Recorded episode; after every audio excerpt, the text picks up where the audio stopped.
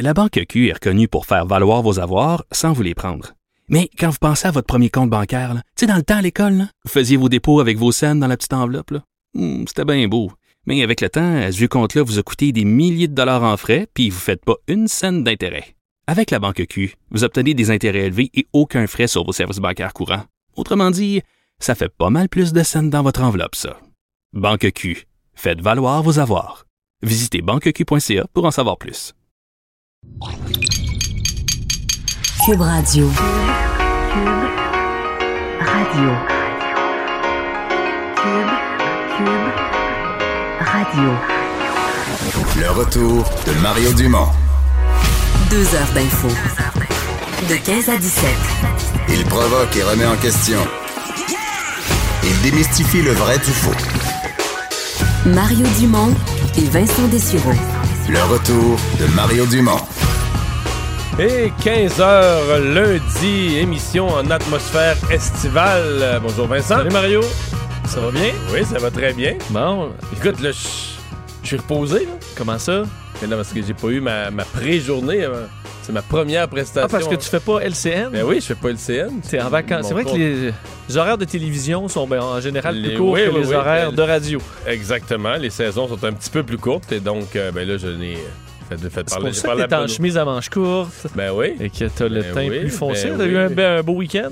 Quand même. Quand même. Même que tu samedi. t'inquiétais de la météo, puis Ouais, ça a samedi, été on, euh, a pu demi-teinte. voler, ouais, on a pu voler un petit peu de beau temps samedi. Samedi soir, il y a plus. euh, Ça dépend, on était où pour le beau temps samedi, par contre. là. Ouais, je pense que dans Euh, l'Est qui du Québec, il n'y en a vraiment pas eu, là. Puis nos- Euh. nos, nos cyclistes du Grand Prix Pierre-Lavoie, Hein? euh, du Grand Défi Pierre-Lavoie, pardon, euh, ils J'ai ont. vu les images. euh, tu sais, quand ça tombe, mais des cordes, puis pas une belle pluie chaude là, du mois de juillet. Là. Une Non, pluie où il fait arrête jamais, 19 là, au, au lac Saint-Jean, ça doit, ça avait rentré dans les eaux pas mal. Mais là, il fait beau, puis il fait beau pour un bout de temps. Oui, oui. Puis je vois les températures comme aujourd'hui, là, ou ou demain, des 24, 25 soleil. On a quand même pas ça souvent. Souvent, quand il se met à faire chaud, ben là, il fait à Montréal 37, puis on crève de chaleur, là, on peut pas se plaindre personne. Avant de m'en venir ici tout à l'heure, j'avais une course au 10-30, ce qui fait que je suis revenu par le pont Champlain. Euh, c'est vraiment prêt. Perceptuellement, tu arrives t'arrives sur la route, puis le nouveau pont est devant toi. Il y a des blocs de béton qui sont encore là, mais Si tu, si tu lâches le volant, euh, tu, non, tu traverserais tout, le pont. là. tout est là, là. Tu vois, là, la, la route est prête. Il reste juste à enlever des blocs de béton. Le nouveau pont, peut-être qu'il reste des petits travaux. Peut-être, il me paraissait pas que toutes les lignes étaient peintes là, parfaitement, mais sinon, le pont est asphalté, tout est beau, tout est prêt, et c'est pour bientôt. C'est pour bientôt. En fait, après, il faut dire qu'il y a eu des retards, pas, euh, pas d'énormes retards. Quand même, surtout ce projet-là, euh, on parle de six mois de retard. Euh, nouveau pont Champlain qui va ouvrir le 24 juin prochain en direction de Montréal et le 1er juillet vers la rive sud. Alors, ça va se faire en deux étapes. Euh, C'est ce qui a été annoncé aujourd'hui et confirmé par le ministre fédéral de, de l'Infrastructure et des collectivités, François-Philippe Champagne. D'ailleurs, on l'aura dans l'émission un petit peu plus tard Ouais. aujourd'hui. Alors, manquez pas ça. L'ouverture va se faire, je vous dis, en deux étapes pour faciliter l'interconnexion avec le reste du réseau routier et s'assurer de la sécurité des automobilistes. Donc, j'ai l'impression qu'on a besoin quand même de gens sur place pour s'assurer que ça se passe bien une première fois. Alors, on veut le faire d'un côté euh, puis de l'autre. Euh, il y aura une cérémonie euh, officielle le 28 juin prochain avec, bien sûr qu'il y aura des politiciens là, des gens qui ont participé au, à ce, ce projet dans les dernières années et on a des travailleurs qui ont participé à cet immense chantier qui était quand même, et pour ceux qui prennent le pont Champlain de façon régulière, vous avez suivi de près ces travaux quand même euh, titanesques. C'était impressionnant à voir aller la construction du, du pont Samuel de Champlain. Et, et- et quand même, moi, mon œil, là, très rapide. Là. Oui. Chapeau Ben. aux travailleurs qui ont, euh, qui ont été sur ce chantier-là. Tu sais, c'est- moi, je suis un cas intéressant parce que je passe, mettons, euh, peut-être au mois. C'est pas, pas mon trajet quotidien, au mois, ou deux mois. là, tu vois le... Moi, quand tu passes tous les jours, j'ai l'impression que tu dois avoir de la misère à avoir. Mais là, quand tu passes à un moment donné à un, un intervalle plus, plus large comme ça, d'une fois à l'autre, tu te dis, tabarouette, là. Il y en a bien plus de fêtes, il y a des piliers de plus, des- une, voit les section, grandes barges, une section euh, complétée. gigantesque qui installait euh, de l'équipement. D'ailleurs, euh, M. Champagne a illustré un peu la- l'ampleur de ce projet-là en disant c'est à peu près la grandeur d'une piste d'atterrissage à l'aéroport Montréal-Trudeau euh, qu'on doit faire suspendu au-dessus du fleuve. là. Alors, c'est gigantesque. Euh, on parle de l'équivalent de 600 autobus scolaires mis bout à bout. Ouvrage donc de 3,4 km conçu pour durer 125 ans. Il faudra voir... euh, Ça, c'est facile à dire là. là. Hmm. Ça aura l'air de quoi dans 75 ans ou euh, dans, dans 100 ans, mais ça devrait durer 125 ans. C'est comme ça que ça a été conçu. Mais on, sera, mais on sera plus là dans 125. pour, euh, pour vérifier, pour radoter après. euh, nous promis, ils nous avaient pourtant. promis. Euh, 50 millions de passagers quand même sur le pont euh, Champlain euh, par jour. Alors c'est euh, chaque année, excuse-moi, 50 millions par Ouais. jour. 50 millions par année qui passent sur le pont Champlain. Alors un pont quand même une infrastructure importante. 24 juin finalement, ça arrive et on le sait que euh, pour ceux dans l'autre partie de la ville, plus près du tunnel, euh, Mais ça les- les dates- le glas pour les, travaux du, euh, du tunnel Louis-Paulette Mais les dates sont drôles quand même, là. Euh, 24 oui, juin, ben- 1er juillet. C'est vrai, c'est les deux, À la euh, fête les deux nation- fêtes. La fête nationale, on peut rentrer vers Montréal, puis à la fête du Canada, on peut, euh, on va pouvoir ressortir par le nouveau pont Champlain. Et aussi, c'est, je veux dire, les deux, disons, les deux paliers de gouvernement qui ont financé ce projet-là. Voilà. Euh, la loi sur les signes religieux, ça a été adopté euh, en fin de semaine. euh, c'est déjà contesté. Oui, beaucoup de choses à dire sur, euh, sur ce, ce dossier-là. Ça a été un week-end, évidemment, euh, politique d'importance. Tu sais, là, la politique va prendre une pause pour l'été, mais ça aura fini dans un grand, euh, Ouais. dans un grand spectacle quand même. Je sais pas jusqu'à quel point les Québécois ont été attentifs à ça, là, le fin détail de ce qui s'est brassé dans un baillon. euh. Non, mais on voyait quand même les images font. euh, tu sais, tu dis, ah, ils dorment au Parlement. Euh, je comprends qu'on comprend pas nécessairement tout ce qui s'est passé. C'est euh, un côté quand même technique. Mais tu vois qu'il s'est passé quand même quelque chose. Et euh, voilà qu'à peine adoptée, cette loi sur la laïcité va être contestée. Euh, une avocate, d'ailleurs, qui a confirmé euh, le dépôt aujourd'hui d'une requête au nom d'une étudiante en enseignement qui porte le voile, qui devait finir sa formation, qui doit finir en 2020. euh, alors, ne sera pas dans la clause grand-père qui lui permettrait de porter le voile durant sa carrière. Alors, ce sera contesté devant les, devant les tribunaux. Quel chemin aura ces, ces contestations devant les tribunaux? Ben ça, euh, écoute, c'est dur à dire pour l'instant. Je voyais que Et dans quel délai, là? Si ça devait être un jugement ultimement de la Cour suprême, ça peut être très long. D'ailleurs, ça peut il- être 5-6 ans. C'est vraiment pas exclu que ça se rende jusqu'à la Cour suprême. C'était d'ailleurs l'avis, euh, le, le journal a parlé avec à la fois euh, l'ex-ministre de la Justice et avocat Marc Bellemare et aussi avec Julius Gray qui, qui euh, ont chacun leur avis un peu sur euh, le chemin que ça pourra prendre devant les tribunaux. Marc Bellemare, lui, rappelle que c'est la question de la clause dérogatoire là, qui enlève cette, ce- ce- cette loi du, de la Charte des droits et libertés. On la Non, soustrait. alors, Ce que je comprends, c'est que la loi est soustraite de la Charte des droits et libertés, mais ceux qui vont la contester vont la contester non pas en disant elle viole la Charte des droits et libertés, parce que ça, ils pourraient pas. pas. Mais ils vont dire elle, elle euh, contrevient à la Constitution canadienne. Puis il n'y a pas de clause en absence. On vit au Canada, la Constitution canadienne s'applique. Quelque chose ne peut pas être anticonstitutionnel, là. Et semble-t-il que c'est par ce chemin-là qu'ils viendraient l'attaquer. Mais D'ailleurs, euh, du côté de Julius Gray explique que c'est- un problème assez complexe et qu'on donne l'exemple d'une commission scolaire anglophone qui pourrait dire qu'eux ont certain, une certaine autonomie et qui devraient pouvoir se retirer de euh, cette, euh, cette réglementation. Il y a aussi la question des Nations Unies. On pourrait aller contester ça devant les, les Nations Unies, mais les décisions des Nations Unies, C'est pas pas, exécutoire. C'est sûr que les Nations Unies, fait quand même... euh, ça paraît mal, mais c'est pas exécutoire comme la Cour suprême du Canada où là, c'est une décision, c'est final. là. Exactement. Et bon, il faut dire que hier, euh, lors de, de l'adoption du projet de loi, François Legault a parlé d'un moment important pour euh, le Québec, alors qu'on est arrivé avec deux amendements. Peu de, de, de, de- de dernière minute hier soir pour permettre d'appliquer des sanctions advenant le non-respect de cette loi-là. Donc, c'est beau d'avoir une loi, il faudrait qu'elle ait un peu de, un, peu de mordant.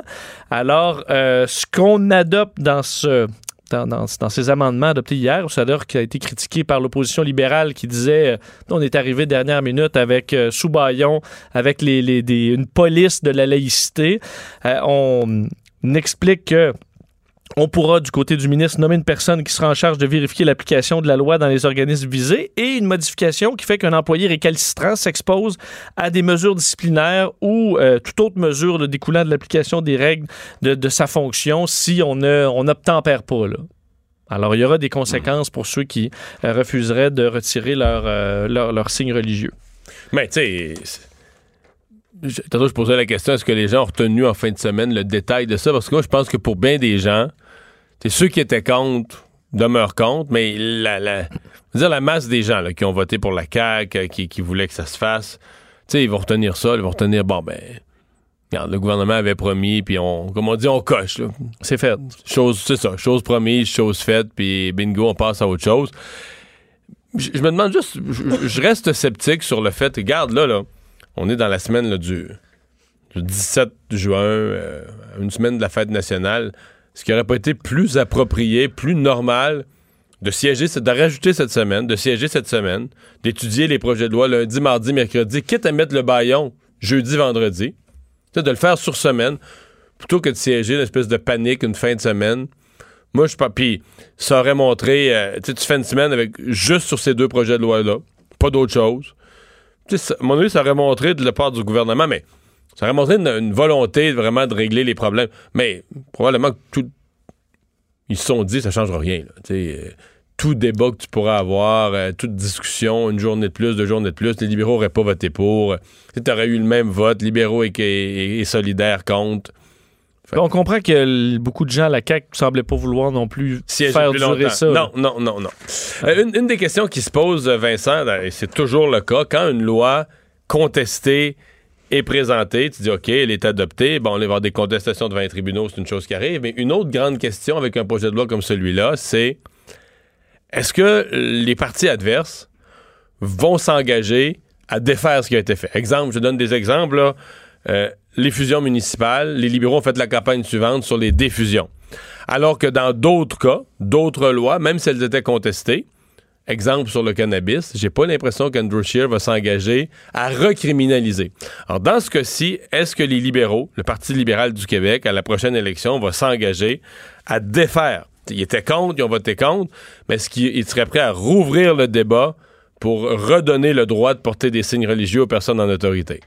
Et euh, on, euh, notre collègue euh, Antoine Robitaille, ce midi, a posé la question à Gaétan Barrette, qui est quand même une tête forte du, euh, de, de l'opposition officielle. Est-ce que les libéraux, si vous êtes élus aux prochaines élections, c'est quand même euh, dans un certain temps, mais ce sera peut-être ce sera peut-être le cas, est-ce que vous allez défaire ce qui a été fait? Et tu vas voir que Gaétan Barrette n'avait pas une réponse toute prête à, à cette question-là. Je fais entendre l'échange. Si les libéraux étaient un jour reportés au pouvoir, est-ce qu'ils toucheraient à la loi 21? Après tout, il y a 80% Ben, des Québécois euh, qui sont en faveur, répète le premier ministre. Ben là, écoutez, le, ça sera euh, euh, d'abord, premièrement, les libéraux, les libéraux vont revenir au pouvoir. Euh, je le souhaite plutôt fait tard. Et ce sera au prochain chef de répondre à, à cette question-là. Là, aujourd'hui, on est euh, dans une situation. On est le lendemain. Là. Là, on en a eu comme une grande, un grand événement, là, était en lendemain de veille et euh, on verra bien. Aujourd'hui, on est là. là. On Bon. verra bien. Ah, bon.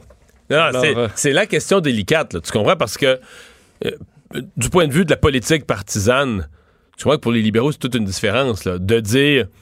Euh, mettons, que- mettons que la- la- la- dans un congrès du Parti libéral, la question était posée l'année prochaine. Là. Tu comprends que sur le plancher du congrès, ça va être divisif. Là. Tu vas avoir les deux thèses. Là.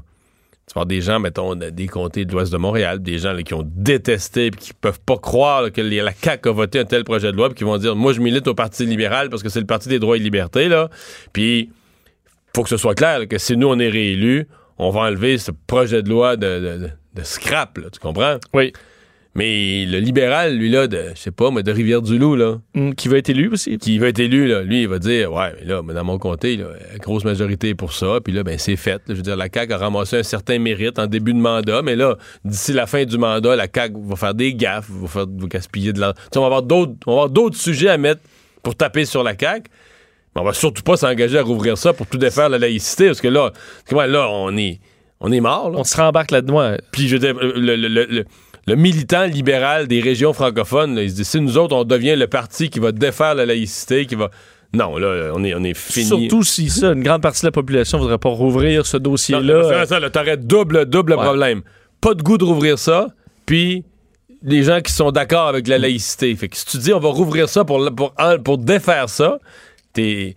Et là, tu, tu vois à quel point c'est pour le Parti libéral, tu vois le genre de débat déchirant, là. Mais ça va peut-être dépendre aussi de comment ça vire, pardonne-moi l'expression, là, mais dans les prochaines années, si les contestations devant les tribunaux, Oui. si on a les images là, de plein de- d'enseignants et d'enseignantes qu'on sort des classes puis qu'on congédie euh, puis que ça devient euh, le gros bordel, ben là, Ouais. ils ont peut-être un levier. Ouais, mais en tout cas, ça va je te dis, ça va être la chose à surveiller.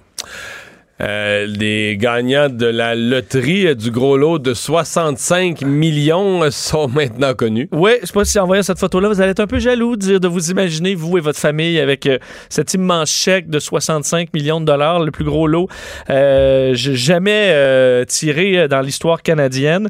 Alors, on a vu cette, cette famille d'origine italienne de Montréal qui, qui, qui ont remporté, en fait, Giuseppe Lol Giudice Lanteri.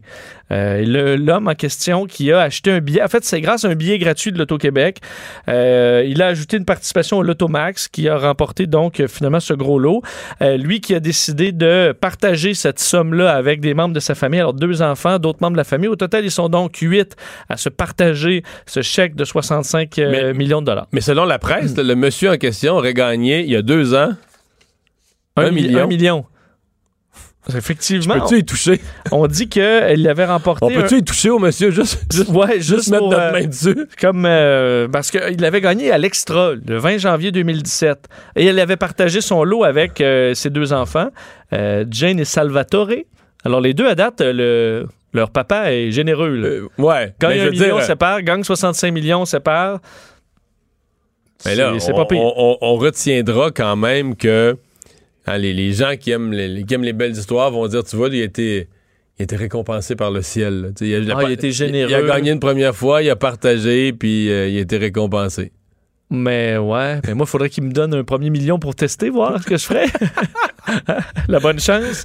Euh, vous dites que le dépanneur qui a vendu le billet, évidemment, 10 pour- euh, 1% dans ce cas-là, c'est quand même 650 000 là, pour Ouais. un dépanneur de Villemort. Il faut que tu en vendes du lait, là, puis des, des bonbons pour 650 Pour 000. faire un beau 650 000. Clair, là. Clair, euh, c'est assez intéressant.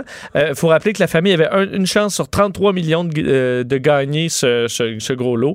Et ce qu'ils veulent faire, selon ce qu'on peut comprendre... Là, ils ont 8 millions. Si tu fais des chiffrons, là, 65 millions, là, puis ils sont 8, ils ont 8 millions chaque. Exact. Et là, l'objectif était de s'acheter une maison. Euh, Après moi, ils vont être corrects. Ça je se pense fait. qu'ils vont être corrects. Parce que là, les maisons, c'est par couple. là. Fait que là, par couple, ils ont, ils ont 16 millions. Là. Euh, C'est vrai. Et euh, ça peut être, tu peux faire une multigénérationnelle. Je pense que tu te déranges pas là, dans une maison à, mettons, à 30 millions. Là. Non. À mon avis, euh, la belle-mère, tu croises pas souvent.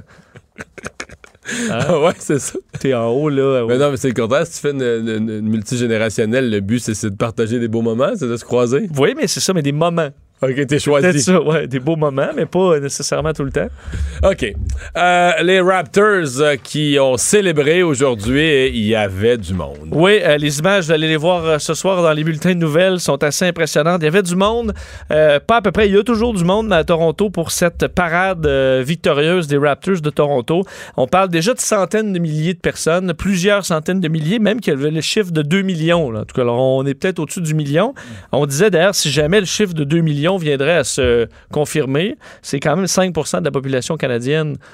Mais ça, beaucoup de monde, 2 millions. 2 ça- millions, ça me paraît Ça fou. me paraît fort un peu, là, ouais. Surtout, euh, ça commence à faire du monde. En tout cas, c'est vraiment des centaines de milliers de personnes qui se sont réunies, euh, entre autres à Nathan Square, place qui est euh, emblématique devant la mairie euh, de, de Toronto. Euh, la parade s'est achevée là en début d'après-midi. Ce matin, les joueurs sont partis du sud-ouest de Toronto, ont fait leur lente procession, évidemment sous des acclamations pour euh, rejoindre le, le cen- le centre-ville et sont allés euh, longer le lac Ontario. Alors, tout un show. La police de Toronto euh, bon, va, va calculer aussi la foule. Alors, on a un, un chiffre un peu plus précis plus tard. Et le maire de Toronto qui a euh, fait une lettre proclamant le 17 juin la journée We the North qui est euh, le slogan de l'équipe. Alors à Toronto, le 17 juillet, juillet, juin sera marqué à jamais comme Ah ouais? la journée OK, c'est. We the North. La dernière parade importante, faut dire, à Toronto, c'était en 93 pour les Blue Jays qui avaient remporté les séries mondiales. Alors, euh, ben, félicitations. On est un peu jaloux. J'aurais aimé ça être là aujourd'hui. Ça doit être assez le fun comme journée. Nous, on est. euh, ici, on est sur. On est rue Sainte-Catherine. Oui, on serait là. Quand il va y avoir la parade du Canadien, on va passer devant Cube. Euh, Généralement, l'après-midi, maintenant, on va venir se démanteler devant nous. Là. On n'aura même pas besoin d'amener nos chaises. Ben oui. Et puis, on va commenter ça en direct. C'est-tu bientôt, ça? C'est, ben, euh, à, par- à partir de 2020. Ah oui? Ouais, Le plan de reconstruction? à surveiller dès 2020. Je le vois pas trop le plan de reconstruction, moi, pour être franc. Euh, les, euh, les, les, les avions, les A220, mais qui pour les Québécois, qui le jour où on a acheté ça, nous comme contribuables québécois, ça s'appelait des C-Series. Euh, ben là, il s'en est vendu.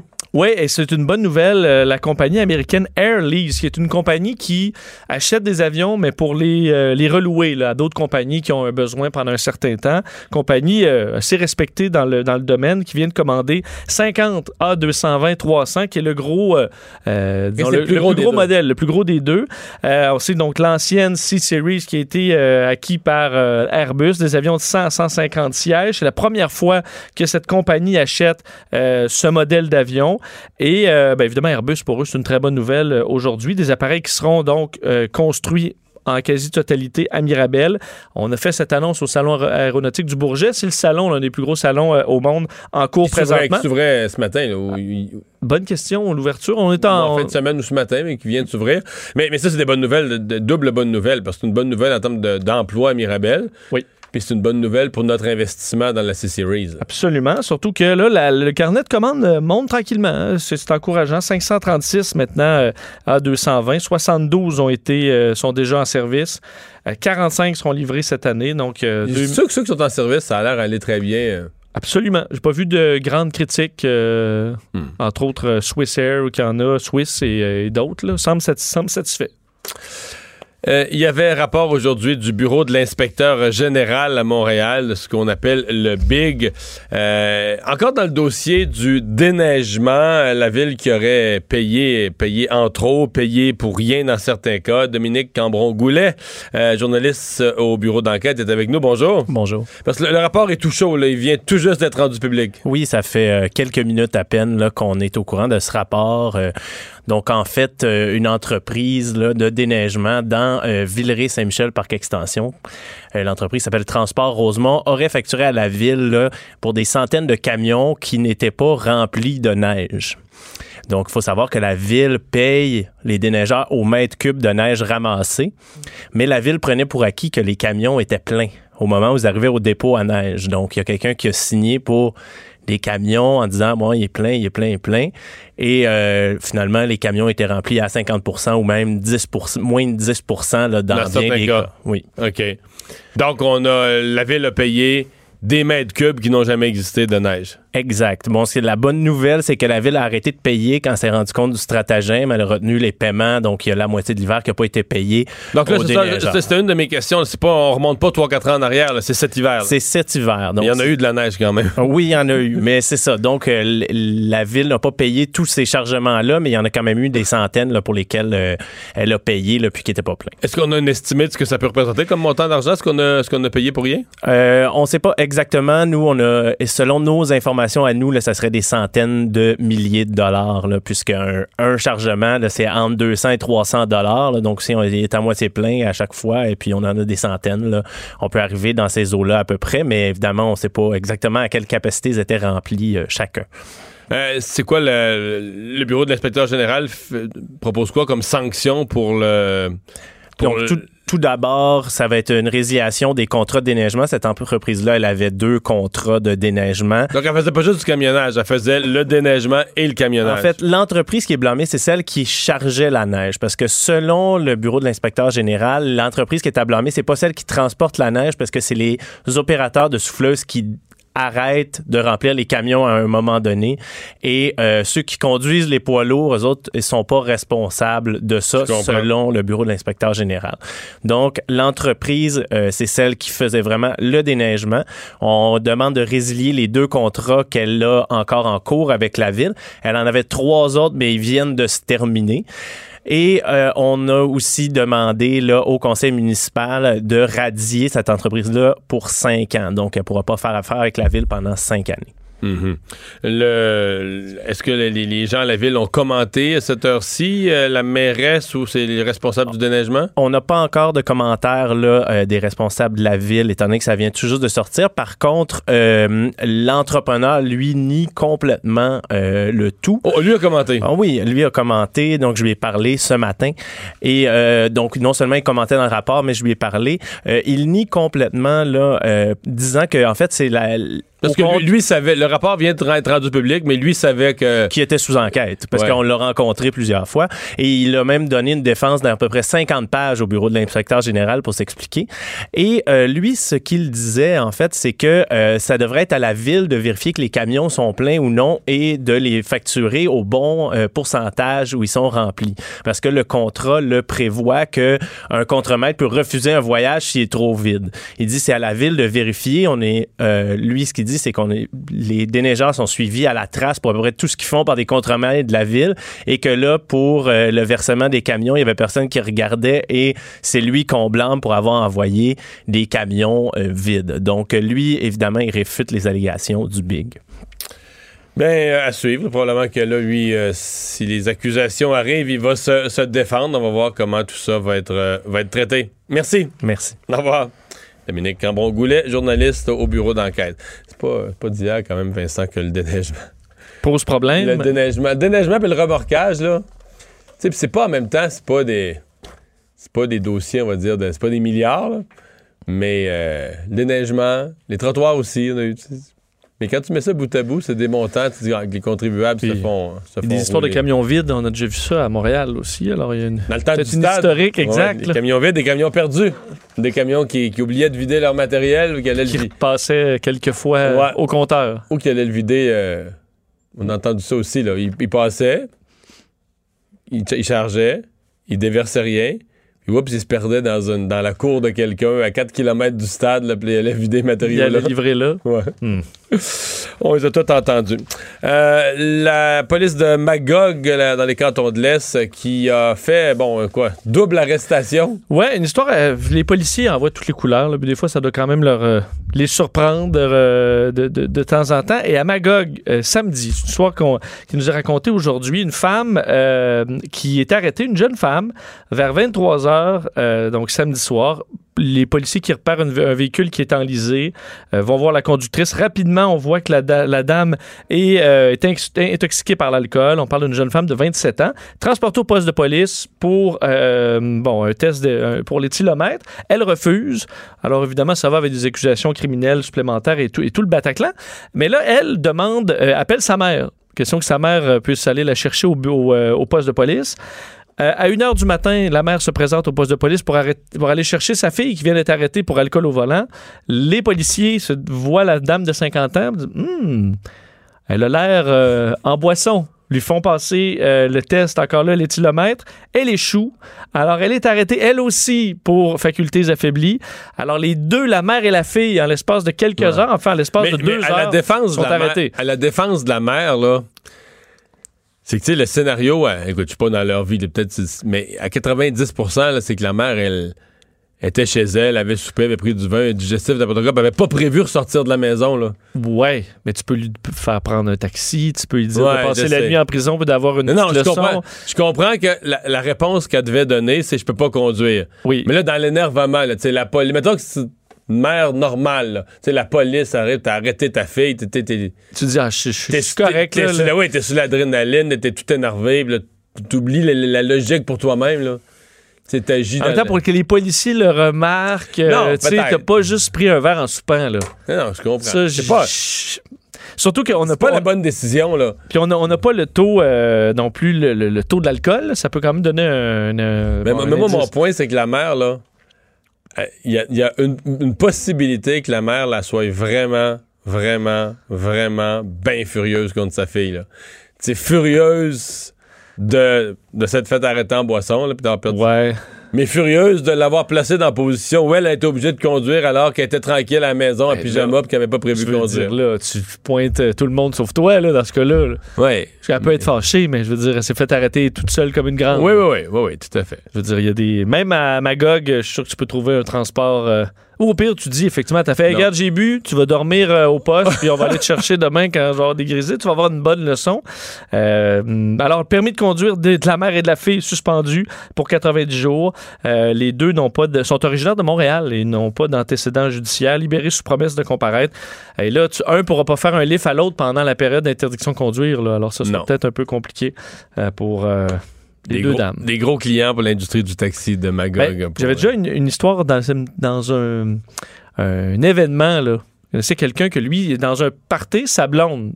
Puis j'ai parti où j'étais, là. Sa blonde l'appelle. Je suis en train de vomir du sang. Il y a du sang partout. Faut que tu viennes me chercher. Lui, il prend son char, euh, fonce, à, panique. fonce à toute allure pour aller s'occuper de sa blonde en train de mourir, mais euh, se fait arrêter en chemin. Et là, dit, Ah, il y a une urgence à la maison, puis tout ça. Les policiers se présentent. La dame est en train de vomir son vin rouge. Elle était pas du tout en, en train de... Elle vomissait pas- du vin rouge. Et là, le monsieur, ben lui, euh, ivresse-maître, pète la balloune. Alors, s'est fait arrêter... euh, s'est fait arrêter par- tout de suite après le party parce qu'il est allé secourir. Lui, il est pris de panique, là, parce que sa blonde, j'étais en train de vomir du sang partout à la grandeur de la maison, mais elle était tout simplement en train de vomir parce qu'elle avait trop bu du vin rouge. Et euh, ça, ça, tu dois être un petit peu fâché, par contre. Oui, c'est le genre de circonstance. Le retour de Mario Dumont, le seul ancien politicien qui ne vous sortira jamais de cassette. Mario Dumont et Vincent Dessureau. Jusqu'à 17. Cube Radio. Le chef parlementaire euh, du Parti québécois et député de Matane, Matapédia, Pascal Bérubé, bonjour. Bonjour. Reposé. Oui, il le fallait, mais en même temps, il fallait faire notre travail en fin de semaine. Alors, euh, c'était intense, le projet de loi 21, en ce qui me concerne, mais je suis resté présent pour le projet de loi sur euh, l'immigration. Et là, on a deux lois. On aurait aimé que ça se passe différemment, sans baillon, mais en même temps, notre travail, c'est de légiférer. Alors, c'est ce qu'on a fait. Je suis content de vous parler parce que vous, vous représentez un peu euh, c'est un entre-deux. Vous n'êtes pas dans les partis qui étaient diamétralement opposés à ces projets de loi, qui voulaient rien savoir de ces projets de loi. Vous étiez plutôt sympathique au, à l'orientation générale apportée, en même temps critique de la façon dont les choses se sont produites, le baillon. E- Est-ce qu'il n'aurait pas été préférable de siéger cette semaine, à la limite de lundi à vendredi, quitte à prendre à, avoir un baillon à la fin de la semaine, mercredi, jeudi, vendredi, si on voit que ça avance pas, que planter ça dans une fin de semaine, dans un week-end, qui est une chose un peu unique? Ben, tout à fait. Et euh, ça permet de tester la bonne foi de tous et chacun. Moi, j'étais prêt à continuer à, à siéger, puis c'est pas pas d'hier qu'on qu'on siège plus tard. Là. On s'est rendu déjà à la fête nationale là, dans le passé. On est payé pour ça. Alors moi, j'étais prêt à continuer.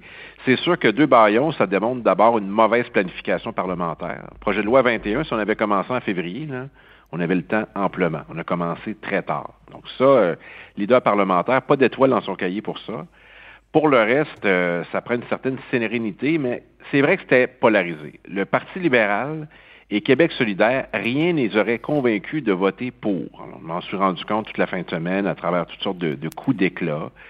Et moi, ce que, ce que je reproche, en tout cas à Québec solidaire, c'est que la position qu'ils avaient avant la campagne électorale et pendant la campagne électorale n'est pas la même qu'ils ont maintenant. Et je me pose même la question, combien Québec solidaire aurait obtenu de sièges s'ils avaient eu la position qu'ils ont présentement sur la laïcité? Ben, c'est Toutes une les, question- toutes les ouais. spéculations se veulent. C'est une question que j'ai déjà posée publiquement, mais je pense que, par exemple, leur siège de Montréal, là, dans l'est de Montréal, ils auraient gagné quand même.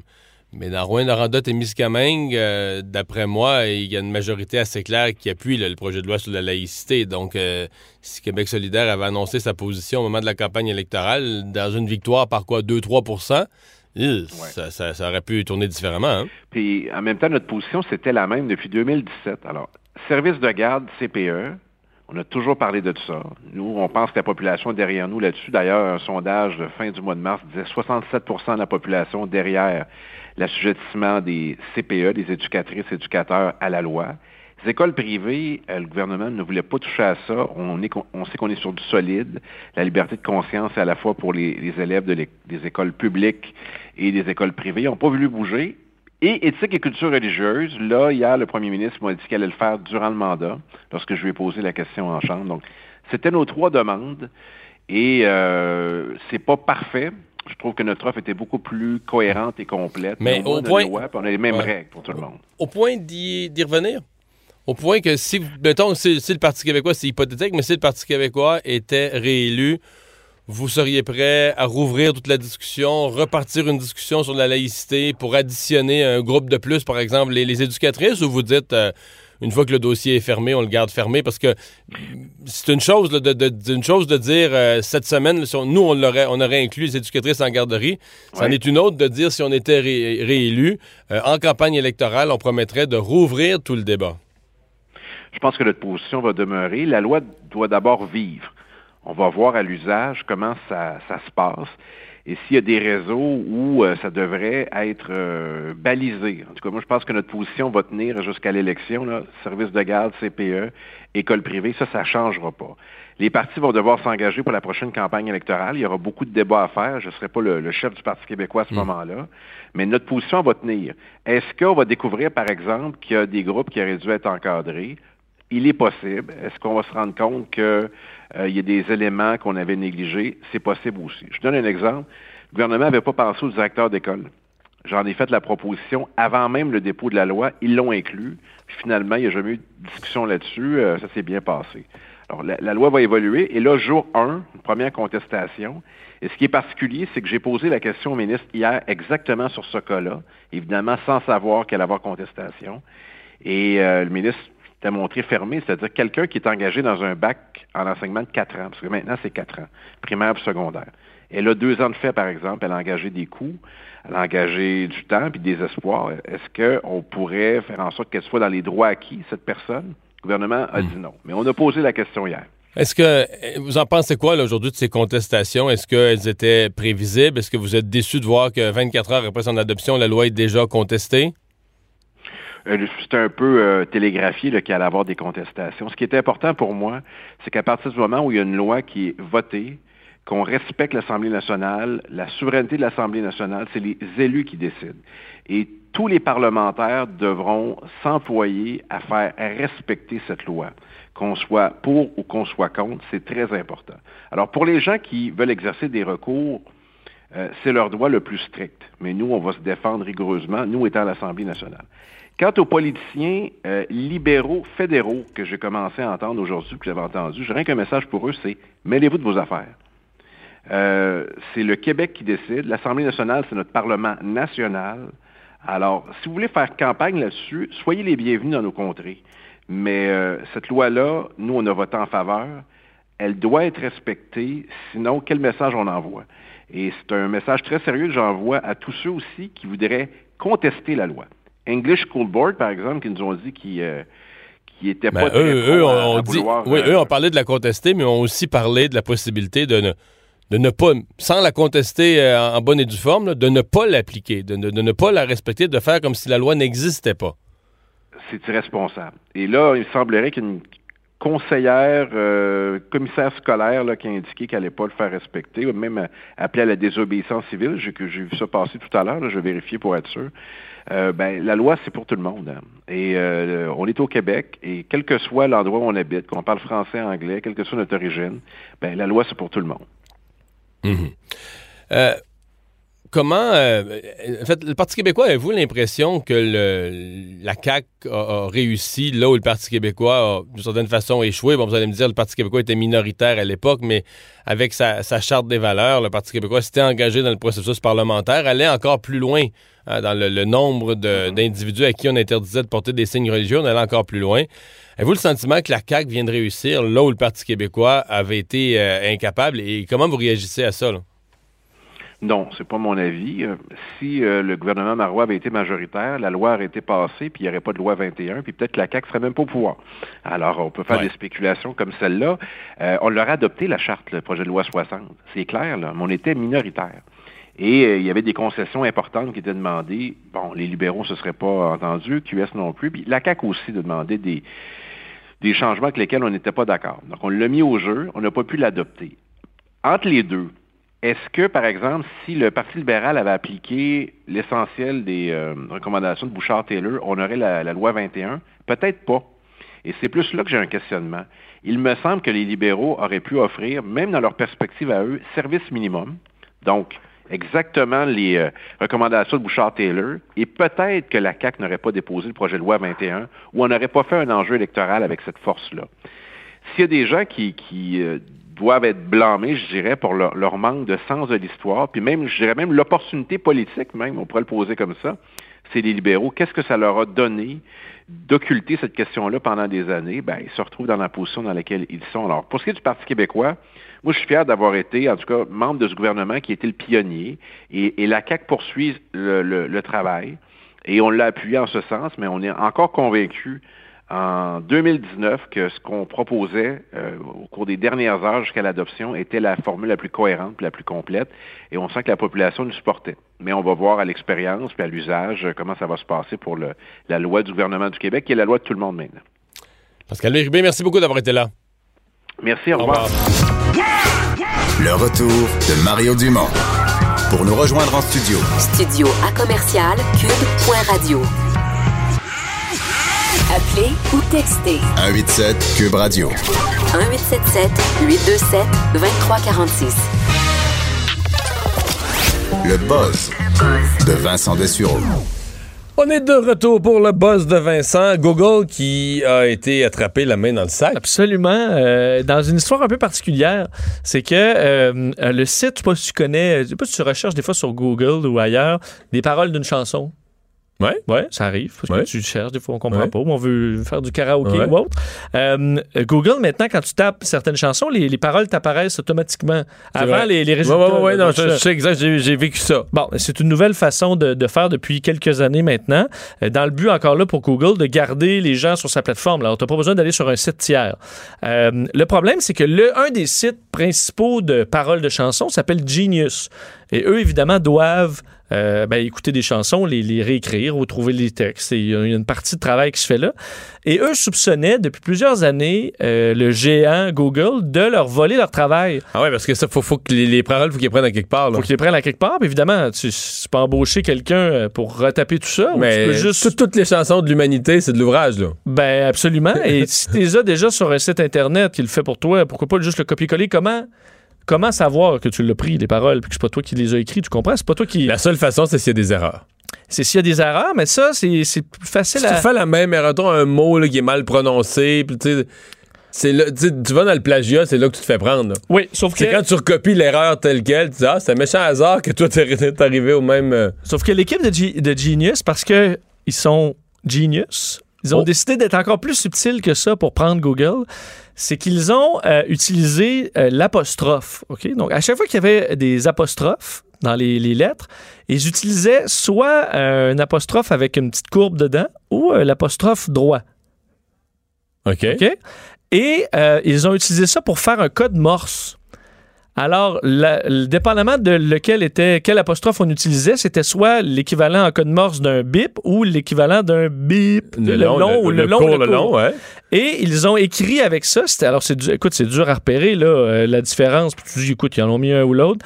Et ils ont utilisé euh, à chaque fois le même code qui était red-handed ou euh, pris la main dans le sac. Disons, c'est un peu une expression Ouais, ouais. anglophone. La main Et- rouge, pris la, la main dans le sac, ouais. Exact. Et ils ont rentré ça dans les, les textes pour finalement retrouver euh, les mains, le même code morse sur euh, les pages de Google euh, qui dévoilaient les paroles. Alors, coincés, euh, ils se sont fait prendre. En fait, ils ont retrouvé... C'est pris la main dans le sac vraiment. En plus avec l'expression, mais c'est. Ouais, puis quand t'es le géant, que t'es moyen, c'est un peu gênant, là. Tu sais, dire, moi, je vole le plus Puis petit de en dire, que, de de dire que c'est un hasard, que les apostrophes sont deux sortes d'apostrophes puis qui apparaissent aux mêmes places dans chaque chanson. C'est, quand t'es pogné vraiment, là, les culottes baissées. Puis ils se sont jamais rendus compte chez Google que, voyons, c'est bizarre, ils, utilisent- jouent avec deux sortes d'apostrophes, eux autres. semble que non, copier-colle, puis ils s'en sont pas rendus compte, que des erreurs auraient peut-être ils auraient peut-être juste corrigé les erreurs, peut-être qu'il y a quelqu'un qui revise, mais pas avec les apostrophes. Mais là, ils font quoi, Genius, avec ça? Bon, en fait, euh, Là, ça va être des poursuites. euh, ben, c'est ça. Parce que là, c'est compliqué. Parce que, euh, d'un, Google a nié euh, copier Genius. Eux, ce qu'ils disent, c'est qu'ils utilisent des partenaires licenciés. Euh, ils ont des ententes. Alors que c'est peut-être d'autres, des tiers, là, mais que c'est pas eux autres qui auraient fait, euh, qui auraient fait ça. Ils font d'ailleurs une enquête interne là, pour essayer de savoir qu'est-ce qui aurait bien pu se passer. Et rendu là, c'est intéressant de voir qu'est-ce qui va se passer euh, au niveau des tribunaux parce que, ultimement, est-ce a du droit d'auteur sur des paroles qui sont pas les tiennes? Que tu as juste retranscrit? Est-ce que c'est un matériel qui, que- qui, qui Ah, vaut est-ce quelque que- chose? Là, tu as l'acte de retaper quelque chose, c'est quand même. euh, Ça prend, euh, ça prend de la quelqu'un pour le faire. de ouais. Alors, est-ce que tu peux copier Est-ce ça? que c'est un vol que de juste faire copier-coller sur quelque chose qui est pas l'original? Exact. Toi, si tu écris un texte que- qui, qui existe déjà puis que moi, je te le vole, est-ce que c'est un vol de ton texte? là? Alors, c'est un peu, euh, ça va être un peu spécial et voir ce que Genius va faire avec ça. Peut-être qu'à la base, c'était juste pour euh, Leur faire avoir l'air fou. leur là. faire avoir l'air fou. Euh, D'ailleurs, on sait qu'aux États-Unis, il y a des questionnements à savoir est-ce que les grands, comme Google ou Facebook, sont rendus trop gros et on devrait euh, séparer ces, ces entités-là en compagnies plus petites. Ça va peut-être euh, faire ressortir des arguments parce que eux, ce qu'ils disent, c'est justement que les géants ont tous les moyens maintenant pour étouffer tous les petits avec ce genre de système-là ou autre qui permettent de, dès que tu as un concurrent dans un domaine, tu bon, l'étouffes. Ben, Le- ben, quand ils l'ont repéré, il devait, devait être mort de rire. Là, dire, ben, on les a eus. Là. Red-handed. Red-handed en code morse. En code morse. Dans la chanson, avec des apostrophes. C'est carré, dit, euh, C'est vraiment bon. c'est dur à. J'adore. C'est dur de se défendre. Euh, écouter de la musique euh, serait bon pour la santé, surtout pour les gens qui, qui luttent contre la maladie. Ouais, euh, une recherche auprès de, de 60 personnes atteintes de cancer, en fait des femmes qui combattent un cancer du sein. Étude qui a été faite à Taïwan et qui, bon, en fait, arrive à la conclusion que d'écouter de la musique a un effet qui est vraiment positif sur la lutte contre le cancer. En fait, au niveau de, de la douleur, de la fatigue et, euh, bon, disons, de l'humeur générale. En fait, ils ont pris les 30, divisés en deux groupes. Un qui avait un lecteur MP3 à écouter avec euh, de la musique classique euh, populaire, musique traditionnelle taïwanaise ou même de la musique religieuse. Puis tu peux choisir ce que tu veux là-dedans. Et l'autre groupe avait des, plutôt des bruits d'ambiance. là. Alors que tu devais écouter des, des sons de bruit ambiant.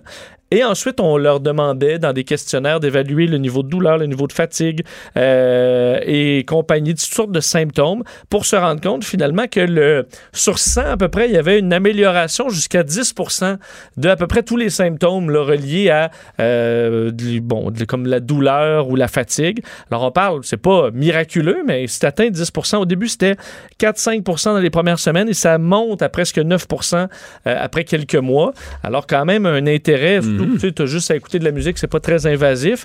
Euh, effet sur le système cardiovasculaire, respiratoire, musculaire, euh, système nerveux, système métabolique, tout simplement parce que ça envoie euh, des certaines ben, hormones ou des, en des produits chimiques du cerveau, là, des endorphines, la dopamine, la sérotonine, qui stimulent de façon positive. Et en faisant oublier le cancer un peu, où la musique peut te rappeler des souvenirs, donc te ramener à une époque où tu n'avais pas le, le cancer, des moments plus heureux, alors ça permet d'adoucir un peu.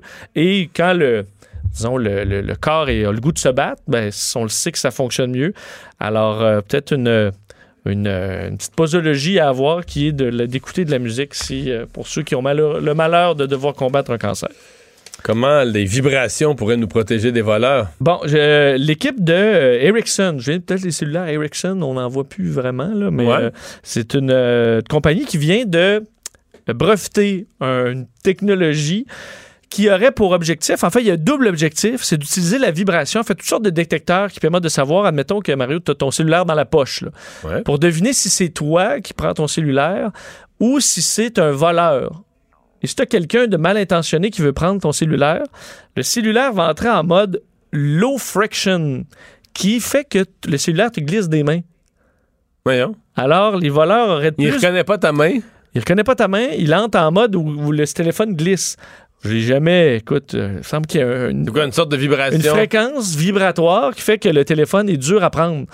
Et ça permettrait de combattre les vols. Et à l'inverse, quand c'est toi, ou admettons, tu es dans ta poche, là, tu peux le sortir puis l'échapper, ben, il va entrer dans un mode vibratoire qui, au contraire, te donne de la grippe pour éviter que tu échappes ton téléphone. Fait qu'il y a des façons de vibrer qui aident à le tenir, puis des façons de vibrer qui, euh, qui empêchent un voleur de le prendre. On appelle ça la friction adaptative. Et le téléphone, avec ses différents capteurs, serait capable de changer la vibration pour soit que tu ne l'échappes pas euh, dans, ton, euh, dans ta sacoche ou par terre, et dans un autre cas, qu'il le glisse des mains, mais sauf qu'en même temps, si tu dis à un de tes amis, prends mon cellulaire, puis là, il glisse des mains, puis tu le pètes, c'est pas plus... euh, c'est pas plus avancé, mais c'est pour ça que c'est seulement au stade de brevet. là. Alors, euh, peut-être qu'ils voulaient juste s'assurer que la technologie reste euh, chez, chez Ericsson. Mais au niveau, je trouve ça plus intéressant au niveau de, la grippe qu'au niveau de que ça te glisse des mains. là. Parce que moi, mon téléphone, c'est assez rare que quelqu'un me semble essayer de me le voler. là. Euh, mais que je l'échappe, par contre, ça, c'est arrivé souvent. Puis là, t'es sur le bord de l'échapper, puis là, il te reste, ça reste collé, ben, pourquoi pas? C'est ça, je, je- faudrait que je le voie, là. Ouais. Quel genre de vibration, mettons que tu es sur le bord de l'échappée, quel genre de vibration? Aide le téléphone à rester collé dans ta main? De ce que je comprends, la vibration plus intense te donne de la grippe, la vibration plus lente te fait l'échapper. Ah ouais. Mais. Oui. Et là, on serait dû pour un moyen atelier, là, 100 personnes.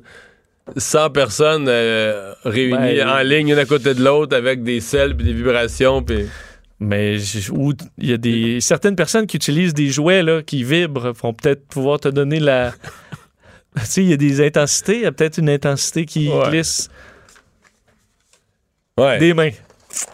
Et bon, euh, bilan 2019 de la menace nucléaire. Il y a des gens qui font ça, qui, qui mesurent l'ensemble de la géopolitique puis des pays qui détiennent l'arme nucléaire pour savoir est-ce qu'on est d'une année à l'autre, est-ce qu'on augmente ou on diminue le risque, même si c'est toujours très faible, malgré tout? Il n'y a pas de vraie menace à l'heure où on se parle. Ça peut quand même fluctu- fluctuer, changer. Et, euh, selon, c'est l'Institut euh, de recherche sur la paix internationale de Stockholm qui fait à chaque année son bilan de la situation des- de l'arsenal nucléaire mondial et des tensions pour se rendre compte cette année que le bilan est entre les deux un peu. En fait, la bonne nouvelle, c'est qu'il y a moins d'armes nucléaires cette année que l'an dernier. On en a 600 de moins, soit 13 865. Donc, il s'en est détruit.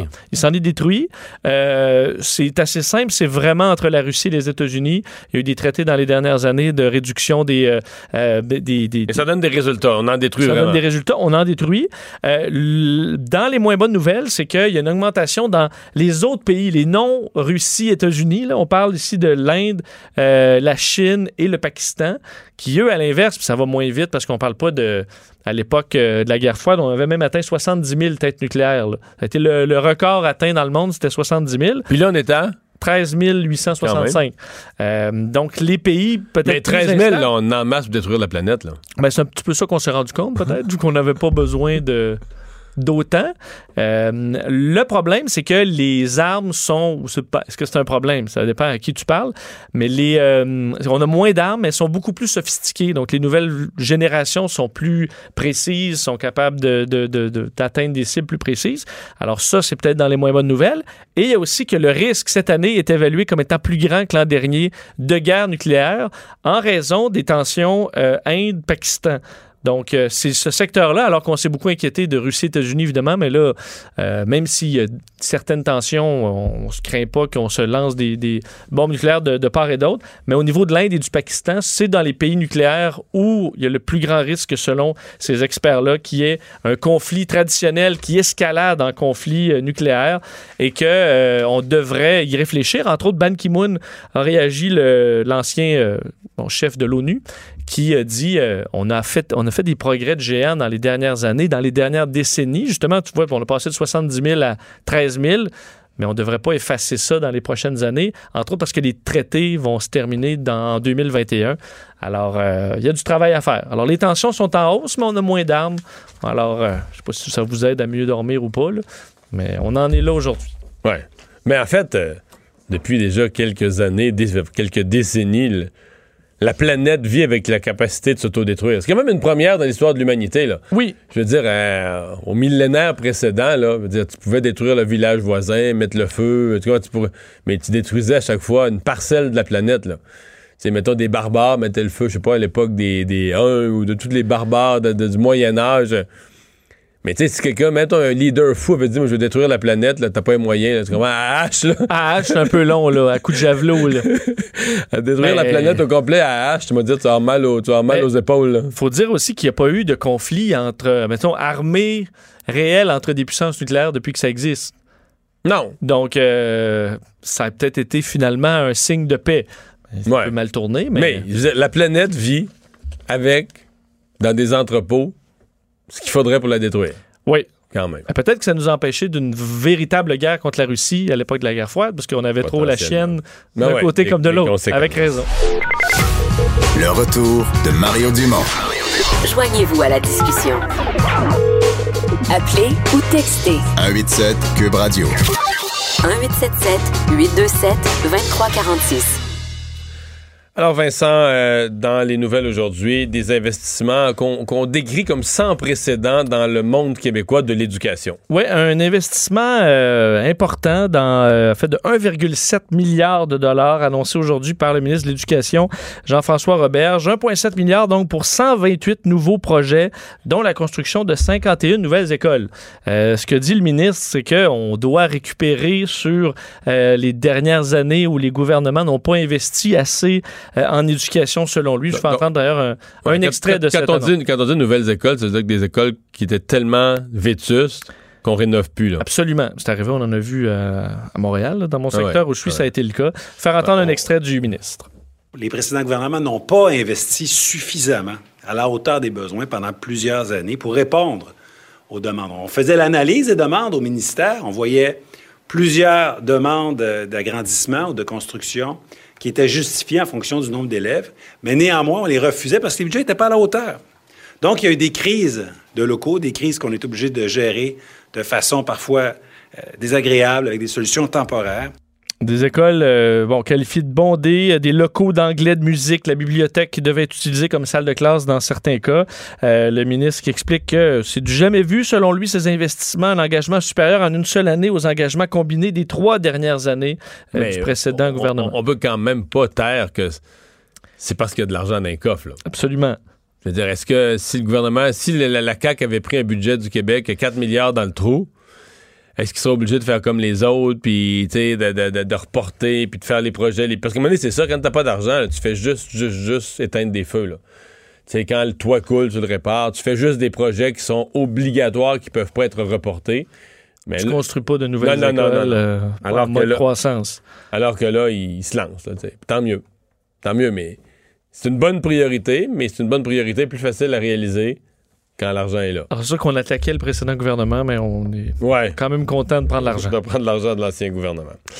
Euh, donc, euh, c'est euh, en deux phases, à quelques jours d'intervalle, que va s'ouvrir le nouveau pont Champlain. Oui, assurément des gens qui attendent cette journée depuis très longtemps. 24 juin prochain, ouverture du pont Samuel de Champlain en, euh, en, direction de Montréal. Il faudra attendre un petit peu plus pour l'ouverture vers la rive sud, soit le 1er juillet. Alors, c'est pas très long, les deux congés. En fait, les, deux fêtes respectives au provincial et au fédéral. Tout ça pour, dans un but de sécurité, entre autres. Donc, euh, faciliter les interconnexions. Quand même, euh, c'est une première. Alors, on va faire ça euh, en deux phases pour s'assurer que tout se passe bien. Et le 28 juin, inauguration officielle avec dignitaires et des travailleurs qui auront participé à la construction de quand même une œuvre assez impressionnante. Et on va en discuter tout de suite avec le ministre responsable de l'infrastructure au fédéral, François-Philippe Champagne. Bonjour. Bonjour, M. Dumont. Plaisir d'être avec vous aujourd'hui. Oui. Est-ce que c'est un hasard, là, les deux, euh, les, de la fête nationale au Québec le 24 juin, la fête du Canada le 1er... euh, oui, c'est un hasard? Je peux vous le garantir. Si j'étais si j'étais capable de faire coïncider des dates comme ça dans les 4700 projets qu'on gère, euh, je pense que vous me croiriez pas. Non, c'est un heureux hasard, c'est-à-dire que l'échéancier des travaux, votre collègue l'a bien expliqué, le 24 à 5 heures du matin, on est capable de faire ça en direction nord, c'est-à-dire de, Brossard vers Montréal, qui est le tronçon important. Ensuite, le 28, ben, c'est le vendredi, donc on va faire l'ouverture, euh, la cérémonie officielle d'ouverture le 28. Et ensuite de ça, on dit ben, que le, le 1er juillet, ça, les services, les corps policiers vont décider exactement à quelle heure ça va ouvrir le matin parce que, comme on vous le disiez si bien, c'est qu'en matière de sécurité, on n'ouvre pas un pont la nuit, surtout pas quand on a un pont comme le nôtre qui est grand comme une piste d'atterrissage à l'aéroport Trudeau. Alors, vous comprendrez qu'il faut il faut se laisser le, le temps du jour pour faire ça. Puis c'est un week-end, vous savez, on a les feux d'artifice. Euh, le pont Jacques-Cartier sera fermé une partie du pont Honoré-Mercier. Donc, on nous a demandé d'attendre quelques heures là, pour ouvrir. Donc, à partir du 1er juillet, les deux tronçons seront ouverts, les gens pourront circuler librement. Quel bilan vous faites de ce chantier-là? Un chantier gigantesque. euh, bon, on avait espéré pouvoir l'ouvrir pour la fin de l'année 2018. Il a fallu reporter de quelques mois. Euh, euh, commencer sous un gouvernement, euh, il y a eu changement de gouvernement, fini sous un autre gouvernement. Mais si on faisait le bilan du, chantier, du, du point de vue du gouvernement dans son ensemble, vous diriez quoi? Ben moi, ma première priorité, ça a toujours été la santé et sécurité des travailleurs. hein. On sait qu'on a eu à peu près 1600 travailleurs, travailleuses en, en période de pointe. Donc, je les ai appelés les héros de ce grand chantier-là. Il faut penser qu'il y a eu 8 500 000 heures de travaillés. On a réalisé un des plus grands chantiers d'infrastructure, pas au Québec, pas au Canada, mais en Amérique du Nord. On l'a fait en environ quatre ans. Euh, On s'est donné une infrastructure qui va être là pendant 125 ans, qui respecte le paysage euh, de Montréal, qui va être emblématique.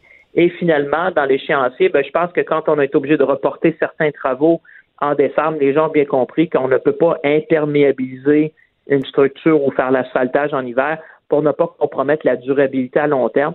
Moi, je, lève mon chapeau à ceux qui ont travaillé euh, 24 heures sur 24, beau temps, mauvais temps, euh, 7 jours par semaine. C'est les héros de cette grande œuvre-là, d'un ouvrage qui va être emblématique pour la métropole pendant des décennies. Hmm.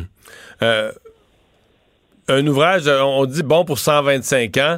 On, on est sûr qu'on a un ouvrage de meilleure qualité parce que le, le pont précédent, euh, ça, ça devait être un bon pont aussi, puis finalement, euh, il n'a pas duré. euh, ça- ça- au bout de 50 ans, on commençait à avoir des problèmes majeurs. Puis là, on, on- on a réalisé que les promesses qui avaient été faites à l'époque n'étaient pas bonnes. Vous, vous êtes confiant que là, on a une infrastructure qui est bonne pour euh, plus d'un siècle? Ben, je vous dirais, avec le consortium, le, le contrat qu'on a émis, c'était justement pour une œuvre qui sera avec nous pour les 125 prochaines années. Vous savez, dans l'ancien pont, c'est pour ça que quand on est arrivé à l'hiver, vous vous rappellerez peut-être, j'ai dit, il n'y a aucune décision qu'on va prendre qui pourrait compromettre la durabilité à long terme de l'œuvre. Alors, ça respecte évidemment le cahier des charges qu'on avait mentionné. Vous savez, dans l'ancien pont, il y a eu une erreur de conception parce que le sel de déglachage a eu un impact sur le type de béton qui avait été employé qui, qui fait que cette structure-là, malheureusement, devra, comme vous le savez, la déconstruire à un coût de 400 millions sur les deux, trois prochaines années. Euh, mais celui-là, écoutez, on, on- l'engagement que les, les experts, on a les meilleurs experts au monde euh, qui ont travaillé sur ce pont-là. Euh, le cahier des charges prévoit 125 ans.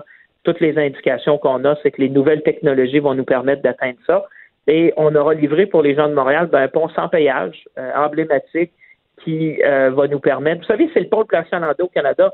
Moi, je pense souvent de ce qu'on fait au Québec, puis j'en suis fier. Tu sais, on parle de 50 millions d'usagers par année, 20 milliards de commerce. Le pont le plus achalandé au Canada est un des plus achalandés en Amérique du Nord.